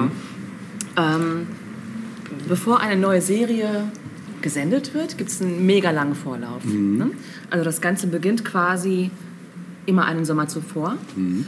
Äh, also demnach jeden Sommer in Los Angeles spielt sich Folgendes ab. Die großen TV-Studios wie ABC, CBS, The CW, Fox und NBC erhalten um die 500 kurzen Vorschläge, also die sogenannten Pitches oder Elevator Pitches, Mhm. ne, für neue TV-Serien von Autoren und Produzenten. Also die kommen an und sagen, hier, ich habe was Cooles. Irgendwie so eine Clique von Jugendlichen in Beverly Hills, voll geil. zum Beispiel, zum Beispiel. So, Oder auf dem Mehlrosenplatz. Bitte was? Auf dem Mehlrosenplatz. Genau. So, und im Herbst des gleichen Jahres fordern die Studios dann die Drehbücher für ca. 70 dieser Vorschläge an. Also das hat sich dann schon mal von 500 auf 70 runtergebrochen. Äh, gebrochen. Im Januar des Folgejahres werden dann ca. 20 Pilot-Episoden geordert. Und äh, dann beginnt die sogenannte Pilot Season. Denn dann äh, ist die Phase, in der Schauspieler vorsprechen. Ähm, Im Frühjahr äh, werden dann Schauspieler und Schauspielerinnen besetzt und Filmcrews zusammengesetzt, damit mit Filmen begonnen werden kann. Und äh, diese Besetzungsphase, also das Casting, ist meist relativ lang und hart umkämpft. also klar, jeder möchte irgendwie seine Traumrolle kriegen, um irgendwie Fuß zu fassen im Showbiz. Also Star Wars mal anders. Ne? anders, aber sowas von anders, ja, genau. Aber nicht minder äh, actiongeladen. Ja. Ähm, nur mal so ein Beispiel, wie das bei Friends damals gelaufen ist, 1994. Ja. Da Gab's Tote? Vielleicht im Hintergrund, also bekannt ist davon nichts, aber würde mich nicht wundern. Ja. Denn es gab mehr als 1000 Fotos, also so Headshots, mehr als 1000 Fotos von Schauspielern für jede der sechs Hauptrollen. Ja. Krass. Also mehr als 1000 Fotos für jede der Hauptrollen, ja, die, die besetzt werden das ist heftig. Casting Director Ellie Kenner lud pro Hauptrolle 75 Leute ein zum Vorsprechen. Boah, ey, was für ein Job. Was für ein Job. Einige von diesen Leuten sollten dann erneut vorsprechen. Ja. Und zwar vor den Managern von Warner Brothers Television. Ja. Die suchten wiederum Leute aus, die dann von NBC-Managern vorsprechen mussten. Denn natürlich musste dann äh, auch die, das TV-Haus sozusagen, das das Ganze ja finanziert, Ja. ähm, seinen Segen geben. Für die Schauspieler und Schauspielerinnen ist das nicht unriskant, denn man spricht nicht nur für diese eine Rolle vor, sondern auch für andere Pilotgeschichten. Und wenn man dann eben diese Leiter weiter voranschreitet und immer in, jedes, in jeden neuen Casting-Call sozusagen kommt, Landet man unweigerlich irgendwann im Büro von Harvey Weinstein. ja, von Aaron Spelling vielleicht, dann hat man eher Glück Besser, gehabt. ja, jeden Fall. Naja, also genau, es geht ja ausschließlich um Serien erstmal. das ist ja oftmals dann ähm, der Fuß in die Tür. Stimmt, ja. Genau. Ähm, aber man muss ja irgendwann entscheiden, okay, setze ich mein Pferd jetzt auf diese Rolle oder setze ich mein Pferd auf eine andere Rolle vielleicht. Also man weiß halt nicht genau, wenn ich einen Zuschlag kriege, äh, ist das dann ein Pilot, der dann letztlich auch zu einer Serie führt und zu einer Karriere, wie ich sie mir vorstelle. So. Ähm, ja, nach äh, der Produktion werden dann die Pilotfolgen den Sendern vorgeführt. Also sie werden noch nicht gesendet, sie werden erst den Sendern vorgeführt. Ja. Dann manchmal auch noch mal vor Testpublikum. Krass. Und dann ist die große Frage, welche Pilotfolge schafft es dann als ganze Serie? Also nicht jede Pilotfolge wird zu einer Serie. Ja, ne? klar. Mhm. Insgesamt, also wir haben angefangen mit insgesamt 500 Pitches, ne, Vorschlägen, sind wir dann im Folgejahr bei vier bis acht Pilotfolgen, die dann auch endlich genommen werden und ab Herbst oder Winter ausgestrahlt werden. So. Zusätzlich kommt noch, dass diese Pilotfolgen auch möglichen Werbepartnern gezeigt werden, die das Ganze noch natürlich äh, unterfüttern finanziell. Und in der Regel überleben nur ein bis zwei Pilotfolgen länger als eine Staffel. Boah. Das ist krass. Das ist schon heftig, Ja, oder? voll. Also bis es bei uns dann landet, im Streamingdienst oder so. Schon ein paar Jahre vergangen. ne? Ja, beziehungsweise richtig viel Arbeit Mhm. ist, äh, steckt dahinter und viele, viele, viele äh, Ideen, die nie Die realisiert werden, ne? Genau. Mhm. Ne? Ähm, letztens war ja diese Friends Reunion. Ich weiß nicht, ob du dir die Naja. angeschaut hast. Nee, angeschaut nicht, aber ich habe es mitgekriegt. Ja, ich hab, Mhm. äh, fand das ganz interessant, denn da erzählte man sich von äh, Jennifer Aniston, Mhm. die bereits in einer anderen Pilotgeschichte oder in einer anderen Serie untergebracht war sozusagen und dann aber gleichzeitig auch für Friends vorgesprochen hat. Mhm. Und man wollte sie für Friends haben und sie musste sich dann entscheiden, okay, also äh, gebe ich jetzt Friends, dieser unbekannten Geschichte, eine Chance oder bleibe ich in meiner Serie, die gerade angelaufen ist und sie hat dann, sich hat dann für Friends entschieden. Ja, gute Wahl Eine auch, gute ne? Wahl, muss man sagen, ja. Ja, Mhm. und äh, das nur mal so ein bisschen als Einführung für diese Doku, von, von der ich ja eigentlich sprechen würde, The Hollywood Complex. Ähm, denn ähm, die greifen nämlich dieses Phänomen Pilot Season auf. Mhm. Und zwar für Kinder, die ins Showbusiness einsteigen wollen. Also es geht hier nicht um Erwachsene, sondern um Kinder. Mhm. Ähm, jedes Frühjahr kommen nämlich Hunderte von Eltern mit ihren Kindern nach Hollywood und hoffen, dass ihre Kinder eine Rolle in einer Pilotfolge bekommen. Denn das soll dann der Weg ins Showbusiness bedeuten. Ne?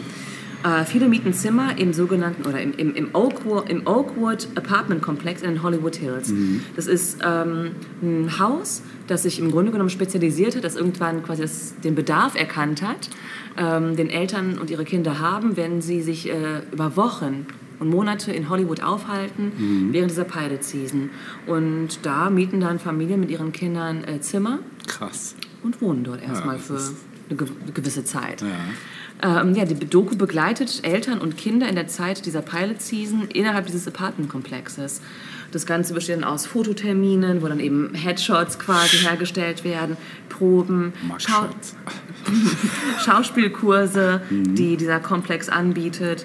Und manchmal kommt es dann auch zu Vorsprechen. Mhm. Ähm, dieser Oakwood Apartment Komplex ist einfach spezialisiert innerhalb dieser Zeit auf äh, diese Familien und ihre Kinder.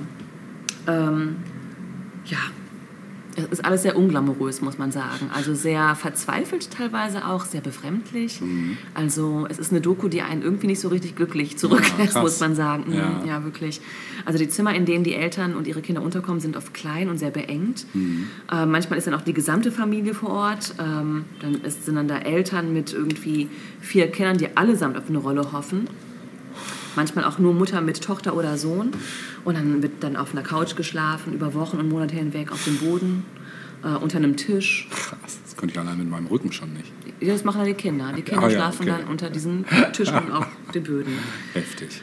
Ja, ein Beispiel ist dann zum Beispiel eine Mutter und ihre 13-jährige Tochter. Der Vater ist zu Hause irgendwo im Mittleren Westen und verdient das Geld für eben diesen Aufenthalt. Und äh, diese beiden, Mutter und Tochter, sind seit Jahren in diesem Oakwood-Komplex. Seit Jahren. Und hoffen auf diese große Chance. Sie leben dort. Ja. Ähm, die Tochter wirkt schon so, als würde sie es auch selbst wollen. Auf jeden Fall. Also so ein Showgirl irgendwie. Perfekt für einen Zirkus, muss man sagen, eigentlich. Und die Mutter will das natürlich dann auch. Und ich habe dann, weil diese Doku von 2011 ist, äh, nochmal geguckt, was sagt denn das Internet, ob aus denen was geworden ist. Nee, das sind irgendwie, die haben zwar ihre Instagram-Accounts, aber mehr auch nicht. Also da ist dann irgendwie mehr als, eine, als irgendwie eine, als, als ein Showauftritt bezüglich dieser Doku im Nachhinein ist da nicht viel zu finden eigentlich. Ne? Oh, da gibt es bestimmt mega viele, bei denen das so ist. Ne? Ganz viele, ganz viele. Ähm, naja, und es ist eben auch nicht immer so wirklich klar, ob die Kinder das auch wirklich wollen. Also ähm, es gibt zum Beispiel ein Beispiel, da, da gibt es einen so ein äh, eine so eine Veranstaltung in diesem Komplex, wo Kinder Mitarbeiter von Sendern treffen können und da nochmal sich vorstellen können. Und da wird ein Mädchen gezeigt, das ist so sieben Jahre alt etwa, und es wird gefragt, was es im Leben werden will. Und sie sagt irgendwas, ich weiß nicht mehr genau, sowas äh, wie Ärztin oder Chirurg, äh, keine Ahnung, irgendwie sowas in dieser Art. Und dann kommt die Rückfrage von, von einem dieser Sendermitarbeiter, wie, nicht Schauspielerin? Und sie sagt, oh, doch, doch, doch, Schauspielerin, Schauspielerin ist mein Lebensziel, so, ne? Und du merkst, irgendwie ist das doch sehr auswendig gelernt, was das Kind so von sich gibt. Sehr gespiegelt. Ja, super Schauspielerin.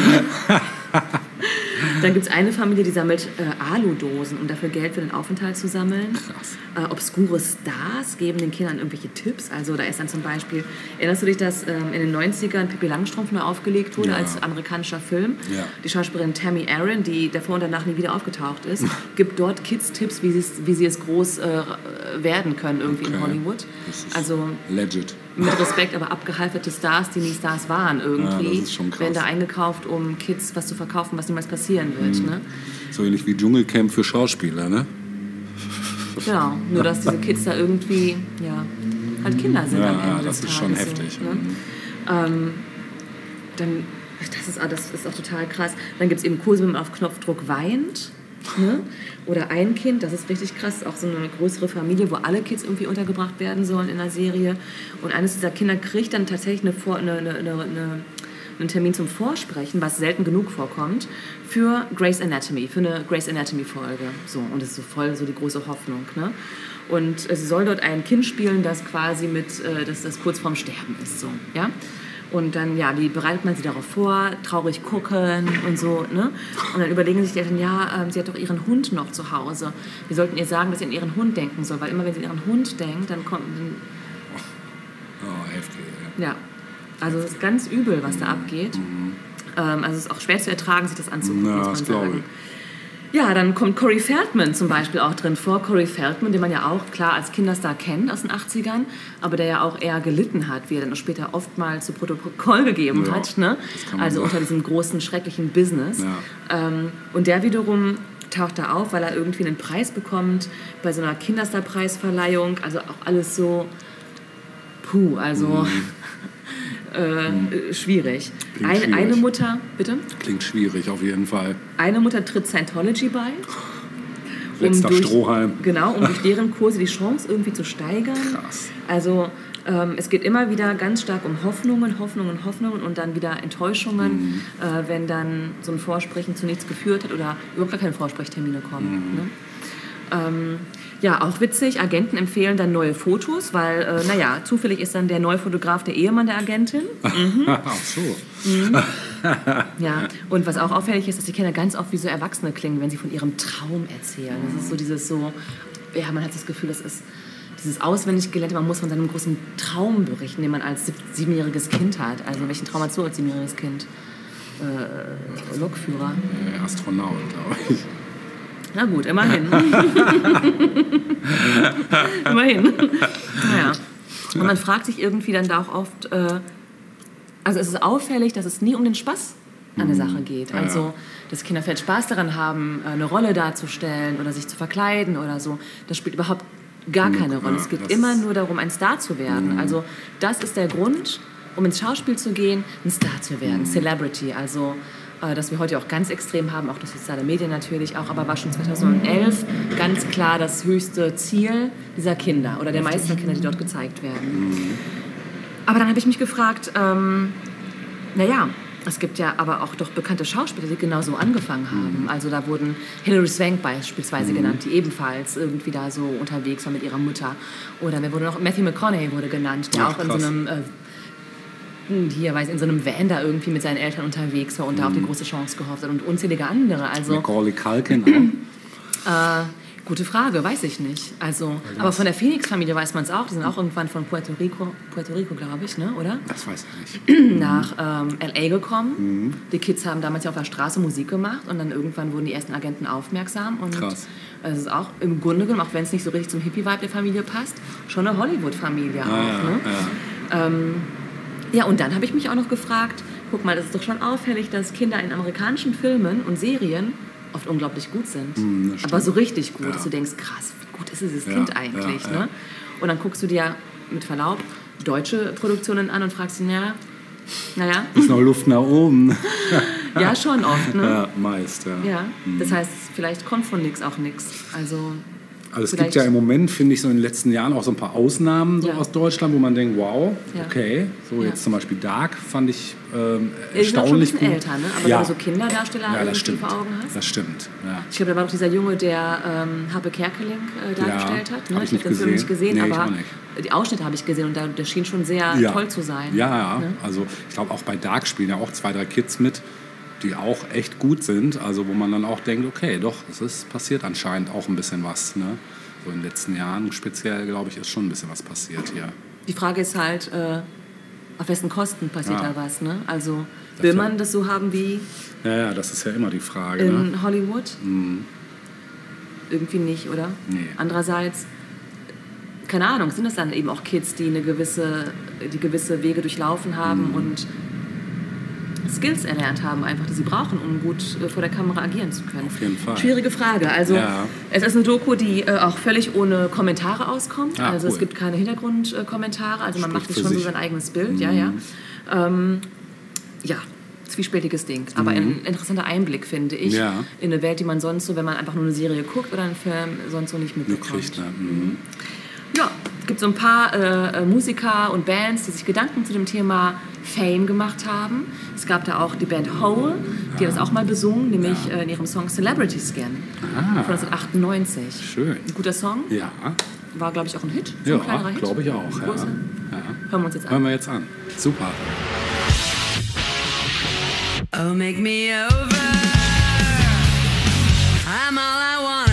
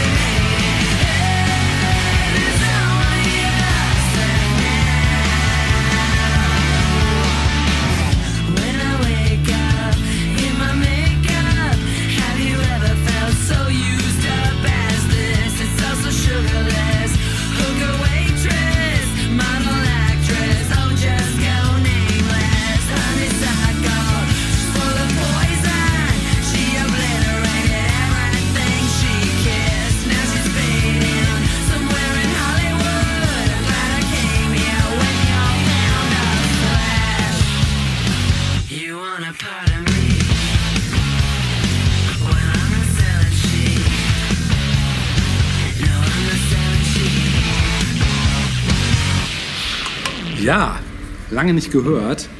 Immer noch ganz geil, ne? Ist ja wieder aufgefallen, wie krass eigentlich, was sie für eine tiefe Stimme hat, ne? Also, Eine gute genau. Stimme, eine ja, voll, Stimme. ja, ja, auch, absolut, absolut. Ja, ich möchte bei meinem abschließenden Thema noch zu einem Film kommen, äh, aus einem Genre, was wir noch gar nicht behandelt haben, nämlich die romantische Komödie. Oh. Die fehlt uns noch, Das oder? stimmt. Haben wir selten im Ja, und es, Programm. ja, und es gibt so. eigentlich? Weiß ich nicht. Es gibt so viele gute romantische Komödien. Ja, eben, genau. Komödien. Ich bin auch gespannt, ob du die kennst. Also bestimmt kennst du die. Es würde mich jetzt Aber ob wundern. sie geguckt habe. Mhm. Ja, ob du sie geguckt hast, genau. Ähm, und zwar, ähm, also gerade aus L.A. gibt es auch eine Menge äh, romantische Komödien, habe ich bei meiner Recherche festgestellt, wo ich Mhm. auch echt einige gesehen hatte. Aber auf dieser bin ich hängen geblieben, weil die auch durch ihre Machart so ein bisschen besticht. Und zwar geht es um 500 Days of Summer. Hast du gesehen? Mhm. Äh, habe ich nur den Anfang mal gesehen. Ich Ja. dachte irgendwie auch gerade, dass es das sein könnte. Ja. Aber ich dachte, ja, so ist auch keine typische romantische nee, Komödie. nee, das ist ne? schon auch so ein bisschen mit einem lachenden und einem weinenden Auge die ganze Zeit. Und auch so ein ne? bisschen Indie-Vibes. Ja, ne? völlig, völlig. Also was wahrscheinlich auch an den beiden Hauptprotagonisten, nämlich Joseph Gordon-Levitt und Zoe Deschanel liegt, die ja nun beide eher so aus dem ursprünglich Indie-Segment kamen und jetzt ja mittlerweile auch da nicht mehr unbedingt nur sind, aber ähm, ist produziert 2009 von Mark Webb und äh, ist keine Liebesgeschichte. Das warnt ja schon äh, der Film am Anfang gleich selbst, ne, genau. Ähm, doch das, was sich zwischen den beiden Hauptdarstellern abspielt, sieht schon verdächtig danach aus. Aber auf jeden Fall, Junge trifft Mädchen, Junge verliebt sich, Mädchen nicht. Das ist die Geschichte. Und ähm, natürlich ist in der äh, Komödie dann doch alles ein bisschen komplizierter. Ähm, also als Tom Hansen, also der ist gespielt von äh, Gordon Lewitt, zum ersten Mal äh, auf Summer Finn, gespielt von Zoe Deschanel, trifft, weiß er, sie ist es. Wunderschön, charmant, witzig, die perfekte Frau. Es gibt nur ein kleines Problem. Summer glaubt nicht an die Liebe. Sie findet, dass Beziehungen zu kompliziert sind und warum sollte man nicht einfach nur so Spaß haben? Und Tom ist aber nun mal verknallt und du- durchlebt 500 Tage lang die euphorischen Kicks, aber auch die quälenden Tiefpunkte. Und das Ganze ist, das fand ich daran so geil, weil es eben nicht chronologisch ist, sondern weil das springt in diesen 500 Tagen von Tag 89 hin zu 447, wieder zurück zu Tag 3. Und das ist das Geile eigentlich, weil du immer wieder völlig unterschiedliche Stadien dieser, dieser Sache siehst. Ne? Und ähm, ja, also er ist halt nun mal in sie verknallt und seit sie die Schwelle zur Grußkartenfirma, in der er arbeitet, überschritten hat, ist äh, er sich sicher, sie ist die Frau, mit der er sein restliches Leben verbringen möchte. Doch seine Traumfrau glaubt weder an die Liebe noch will sie eine Beziehung führen. Und abgesehen von den äh, fundamentalen Widerspruch haben Summer und Tom jedoch schon einige Gemeinsamkeiten, dass sich aus der Bürobekanntschaft dann bald eine Freundschaft mit Extras entwickelt. Und als Summer äh, die Quasi-Beziehung nach 500 Tagen himmlischer Höhen und traumatischer Tiefen dann schließlich beendet, ruft sich Tom die prägendsten Momente des Zusammenseins immer mal wieder vor Augen, um herauszufinden, warum sein Happily Ever After wohl so ein jähes Ende fand. Hm. Ja, diese Erzählweise habe ich ja gerade schon erzählt. Ähm, da geht es übrigens los, übrigens mit Tag 488. Also so geht der ganze Film los, schon kurz vor Ende sozusagen. Und dieser erfrischende, schnappschussmäßige Charakter, der wird durch noch einen sehr hervorragenden Soundtrack zusätzlich unterstrichen. Äh, zum Beispiel Regi Re Regina Spektor sind dabei, Wolfmother, The Smith, Carla Bruni und Patrick Swayze. Und die Musik passt immer haargenau zum Moment. Das Patrick kann man Swayze ja mehr gemacht als She's Like the Wind. Natürlich ist es der Song, Ja, der. okay. Ne? Ich glaube, das ist auch der einzige Song, den er gemacht hat. Genau. Äh, aber ist ja auch ein toller Song. Total, ne? ja, total. Hat natürlich auch immer gleich wieder Dirty Dancing dann dazu im Kopf, wenn man ihn hört. Aber es ist wirklich auch in dem Film einfach auch eine ikonische Szene. Ja, und dank äh, Webbs Erfahrung als Regisseur von Musikvideos ähm, für so unterschiedliche Künstler wie My Chemical Romance und Miley Cyrus ist dann so die äh, Perfektion der Symbiose von Szenen und Songs in 500 Days of Summer dann eigentlich auch kaum noch zu überbieten. Und ich wüsste auch keinen anderen Film, bei dem das so ist. Äh, es gibt sogar eine Musical-Einlage, die auch extrem geil ist. Ähm, wenn Tom nach der ersten Nacht mit Summer dann euphorisch durch Los Angeles tänzelt und die ganze Stadt mit ihm so den melodischen Liebestaumel äh, feiert, das ist schon sehr geil. Ja, äh, Joseph Gordon-Levitt äh, trifft eben nicht nur in dieser Sequenz äh, jeden Ton seinen sehr emotionsgeladene Mimik spricht halt Bände, während er melodramatische, aufregende und äh, aufreibende Momente in einer Freundschaft Revue passieren lässt. Zoe Descanel ähm, steht ihrem Leinwandpartner schauspielerisch auch nicht, nichts nach. Sie personifiziert so ein bisschen so das Rätsel Frau und bleibt dementsprechend absolut kryptisch. So. Und äh, ja, Summer hat halt keine Ambitionen, keine Leidenschaften und auch kein wirkliches Eigenleben. Sie ist einzig und allein das Objekt von Toms emotionaler Begierde. Ähm, eine der besten Szenen zeigt eine Party, zu der dann Summer Tom nach der Trennung einlädt. Und dank einer Splitscreen-Einstellung sieht das Publikum auf der einen Seite die Realität und auf der anderen Seite Toms Wunschvorstellung äh, für den Abend. Das ist auch großartig. Und während äh, Traum und Wirklichkeit dann aber kollidieren, entsteht der spezielle Charme äh, von dem Film äh, irgendwo zwischen Leiden und Lachen. Und das ist so, so der rote Faden eigentlich, der sich da so durchzieht. Ne? Äh, ja, in welcher Stadt der Film spielt, bleibt lange erstmal unklar. Äh, Chicago hätte es sein können, vielleicht auch Philadelphia, doch es ist aber tatsächlich Los Angeles. Und ähm, ja, frisch und gleichzeitig so unglamourös wurde die Stadt der Engel dann auch echt selten auf Zelluloid gebannt. Ähm, das Einzige, was dann äh, bleibt, äh, was dann auch entfernt an L.A. erinnert, die nervige Stimme des Off-Erzählers. Also die fand ich so ein bisschen, zumindest in, äh, ja, ja, wobei, nee, ich habe ja mal geswitcht zwischendurch zwischen Deutsch und Englisch, war eigentlich in beiden Sprachen irgendwie so ein bisschen überflüssig. Hätte man sich, glaube ich, sparen können. Die ist so ein bisschen so, als wäre die aus so einem schlechten Trailer oder so. Ja, Mark Webb, äh, der sich dann zuvor unter anderem als Regisseur von Musikvideos äh, einen Namen gemacht hat, unter anderem zum Beispiel für Green Day oder auch No Doubt, ähm, lieferte mit dem 500 Days of Summer so sein Spielfilmregiedebüt. Und bei den Golden Globes äh, 2010 war 500 Days of Summer in der Kategorie Bester Film, Komödie oder Musical nominiert. Und äh, die, standen, die Hauptdarsteller standen ebenfalls auf der Liste der Nominierten. Genau. Also ist auf jeden Fall ein Gucktipp. Ist ähm, eben nicht nur eine Komödie, ist durchaus lustig, aber eben auch nicht nur. Und ähm, ja, ich glaube, bei mir war es auch ein, ein Film, durch den ich die beiden Hauptdarsteller auch, glaube ich, das erste Mal überhaupt gesehen Ich habe. meine mich auch zu erinnern, dass das so, also gerade sie, Ja. äh, sie war dann ja bei New Girl, Ja, genau, genau, so, ne? genau. Und er er denn noch mal so mitgespielt? Ja, das habe ich mich auch gerade gefragt. Hat er nicht bei, ähm, war es bei Brokeback Mountain sogar? Hat er da nicht sogar mitgespielt? Hat er da nicht eine ich- Nebenrolle? Als, Neben, ah, als Ja, Nebenrolle. ja, ja, ich meine, der hätte da eine Nebenrolle. Könnte sein. Checken wir noch mal. Das checken wir noch mal, genau. Ich will natürlich jetzt noch einen Song spielen, Mhm. natürlich aus dem Soundtrack. Und ich Darf dachte ich mir, She's Like the Wind ziehen? nein, du darfst leider nicht ziehen. Ah, okay. ähm, vor allen Dingen She's Like the Wind habe ich alle, allein aus dem Grund schon nicht genommen, weil es ikonisch einfach Ja, für einen anderen Film gilt. Genau. ja. Ich dachte mir, ich nehme mal einen anderen Ja. ikonischen Song, den du vielleicht auch kennst, von der Band The Temper Trap, Sweet Disposition. Kennst du nicht? Erstmal auf Anhieb nicht, nein. Okay, dann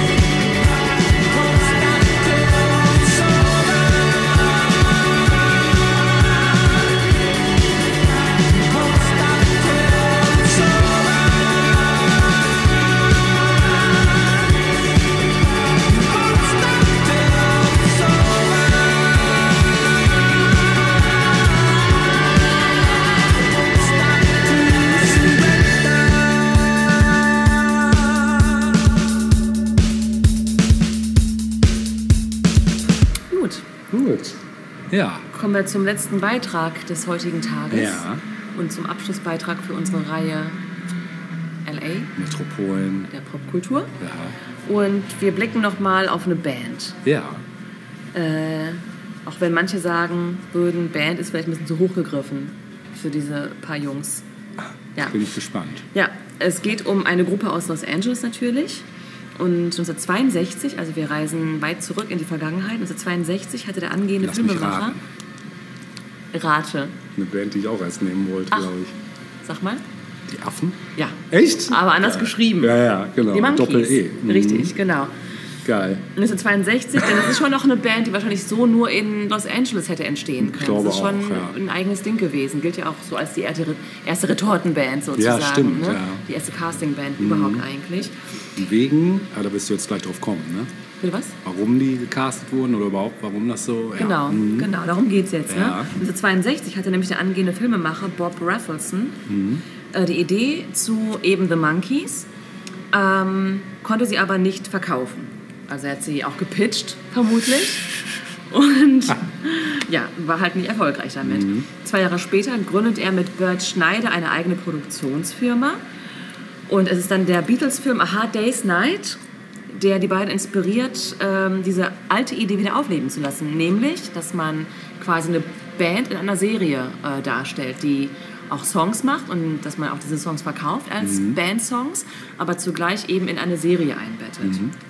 Ähm, sie haben dann die Idee 1965 dann auch verkaufen können. Und äh, die Ursprungsidee war dann aber eigentlich eine Folkband, und zwar The Loving Spoonful. Ja, äh, die damals aber noch völlig unbekannt wahrzunehmen. Krass. Die waren aber bereits gebunden an ein anderes Label und dann wäre es zu teuer gewesen, deren Songs quasi in eine Serie einzubauen. Also diese Idee wurde dann verworfen. Und ähm, man hat dann, man kannte dann Davy Jones, der dann letztlich auch äh, Teil der Monkeys werden sollte. Man kannte eben Davy Jones, der hat auch bereits Broadway-Erfahrung, war auch schon für einen Tony nominiert worden und so. Und der wurde als erster angeheuert.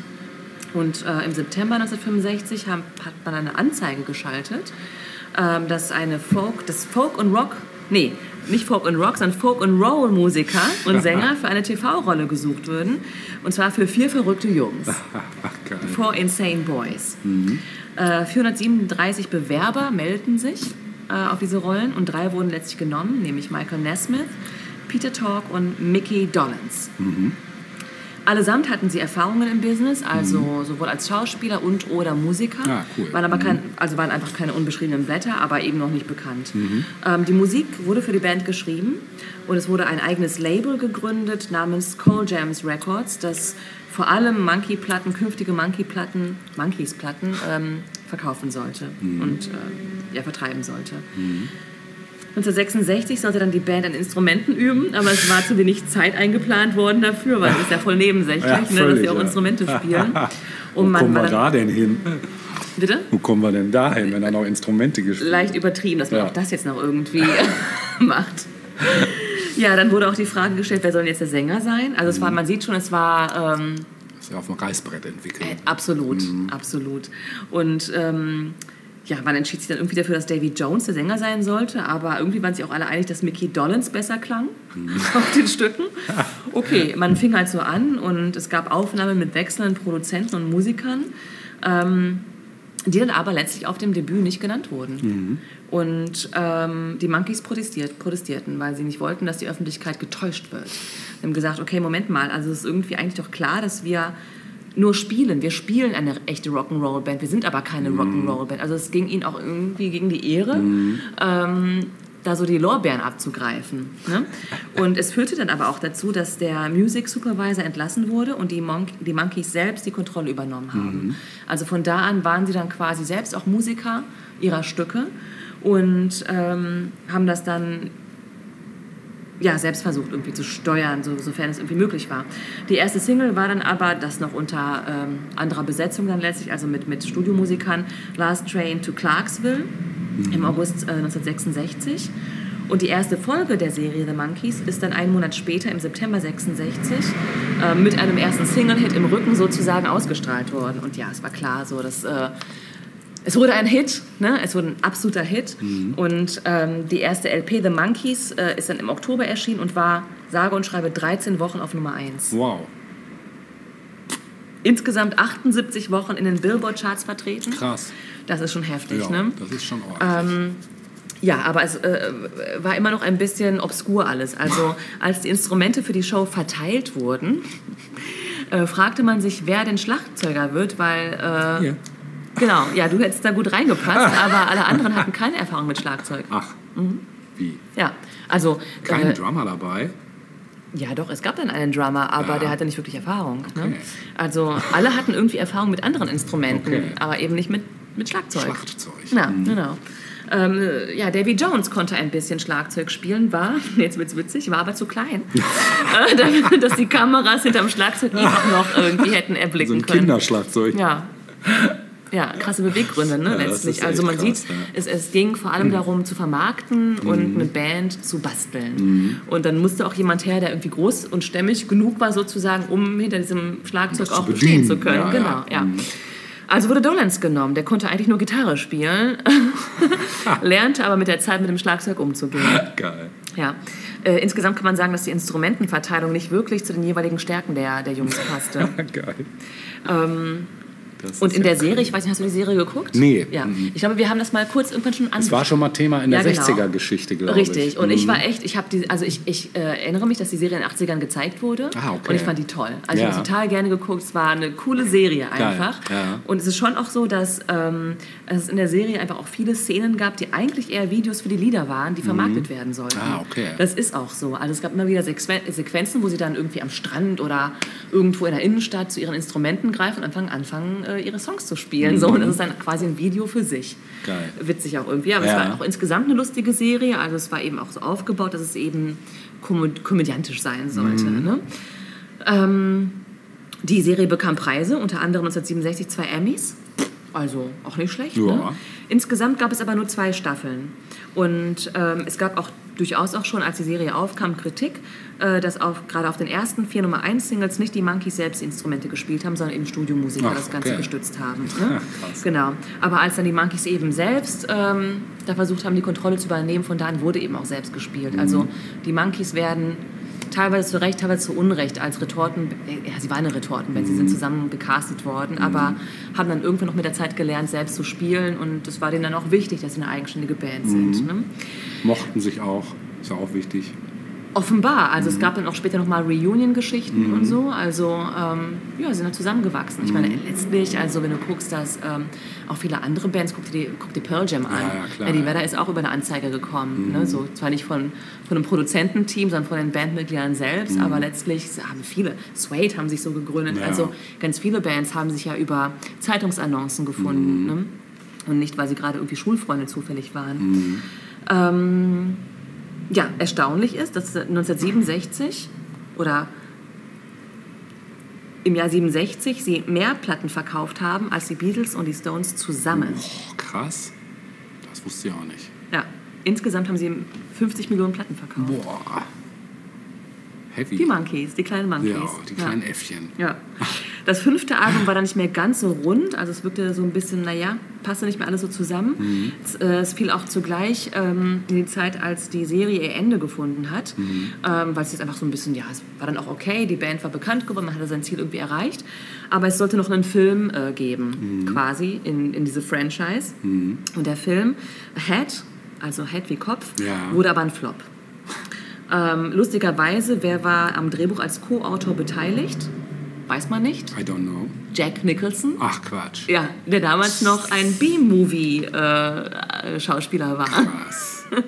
Das ist krass. Ja, ähm, also die Story für den Film war wohl etwas, naja, zusammengewürfelt. Und es Ja. heißt auch, die Story wurde von der Band High auf einer Party zusammengedacht und dann von Nicholson geschrieben als auf LSD. Also, klingt aber eigentlich nach einem Erfolgsrezept Ja, für einen eigentlich Kultfilm, schon. oder? Eigentlich muss das ein Und so ist es auch. Also auch heute gilt Head als Kultfilm. Ja, ja. Geil. Ähm, okay, aber es ging so nicht lange weiter, denn bald verließ Talk die Band. Mhm. Die drei anderen machten weiter, bis Nathmith 1969 ausstieg. Und es gab dann noch ein allerletztes Album zu zweit, aber da waren die Monkeys im Grunde genommen schon Geschichte. Mhm. Äh, Das hat irgendwie niemanden mehr interessiert. Ähm, lustig ist, dass, äh, und auch ein Fun Fact, äh, ist, dass Michael Nesmith in A Day in the Life ein Song der Beatles auftaucht. Und zwar gibt es da ja diese Sequenzen, wo dann, also es gab ja offenbar während der Aufnahmen so ein Happening von äh, Musikgrößen. Ja. Also er taucht da auf, neben Mick Jagger, Keith Richards, Marianne Faithfull und Donovan unter anderem, ist auch er dann eben zu hören auf diesem Stück Abgefahren. äh, Musikgeschichte. Und Frank Zappa taucht in einer Monkeys-Episode auf. Da haben wir ihn wieder. Auch krass. Ja, es war eine wilde Serie. Ja. Ähm, und irgendwie auch sehr, ja, wie schon gesagt, irgendwie auch ein bisschen typisch für eine Stadt wie LA, wo alles möglich zu sein hat und dann auch umgesetzt wird. Also auch das, was wir letzte Woche und diese Woche ja gehört haben, äh, was so Leute, die in LA wohnen, so sehr in ihrer Stadt schätzen, Künstler, ist eben dieses so, dass man hat eine Idee und man setzt die um und das wird dann vielleicht auch ein Erfolg oder vielleicht auch nicht, aber man setzt es irgendwie um. ja, das ist super. Gut, dann kommen wir, glaube ich, zum letzten Stück der Ja. heutigen Folge. Das tun wir. Natürlich spielen wir jetzt die Monkeys. Natürlich. Und ich musste mich für das Intro entscheiden, für das Titelstück der Serie, Ah, nämlich Hey Hey with the Monkeys. Geil. Und äh, ich glaube, dann können wir uns auch schon Wir verabschieden. können schon direkt auf Wiedersehen sagen. Hey, hey, we are the Monkeys. And out. Und bye, bye, we are the Podcasters. Sehr schön gesagt. Ne? Bis Dann zum nächsten Mal, wenn es wieder heißt Tausend Jahre! Popkultur. Tschüss. We come, walking down the street. We get the funniest looks from everyone we meet. Hey, hey, we're the monkeys, and people say we monkey around, but we're too busy singing to put anybody down. We go wherever we want to, do what we like to do. We don't have time to get restless. There's always something new. Hey, hey, we're the monkeys.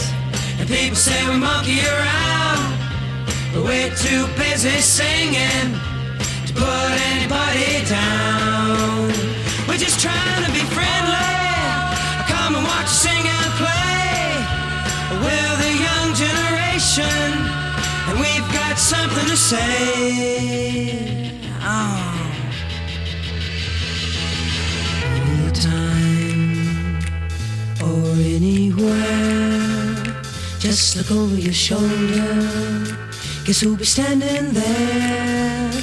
Hey, hey, we're the monkeys, and people say we monkey around, but we're too busy singing to put anybody down.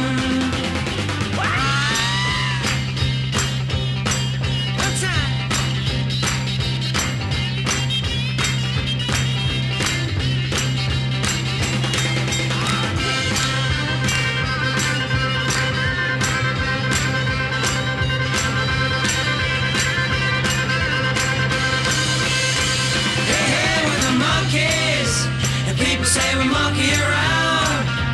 We're too busy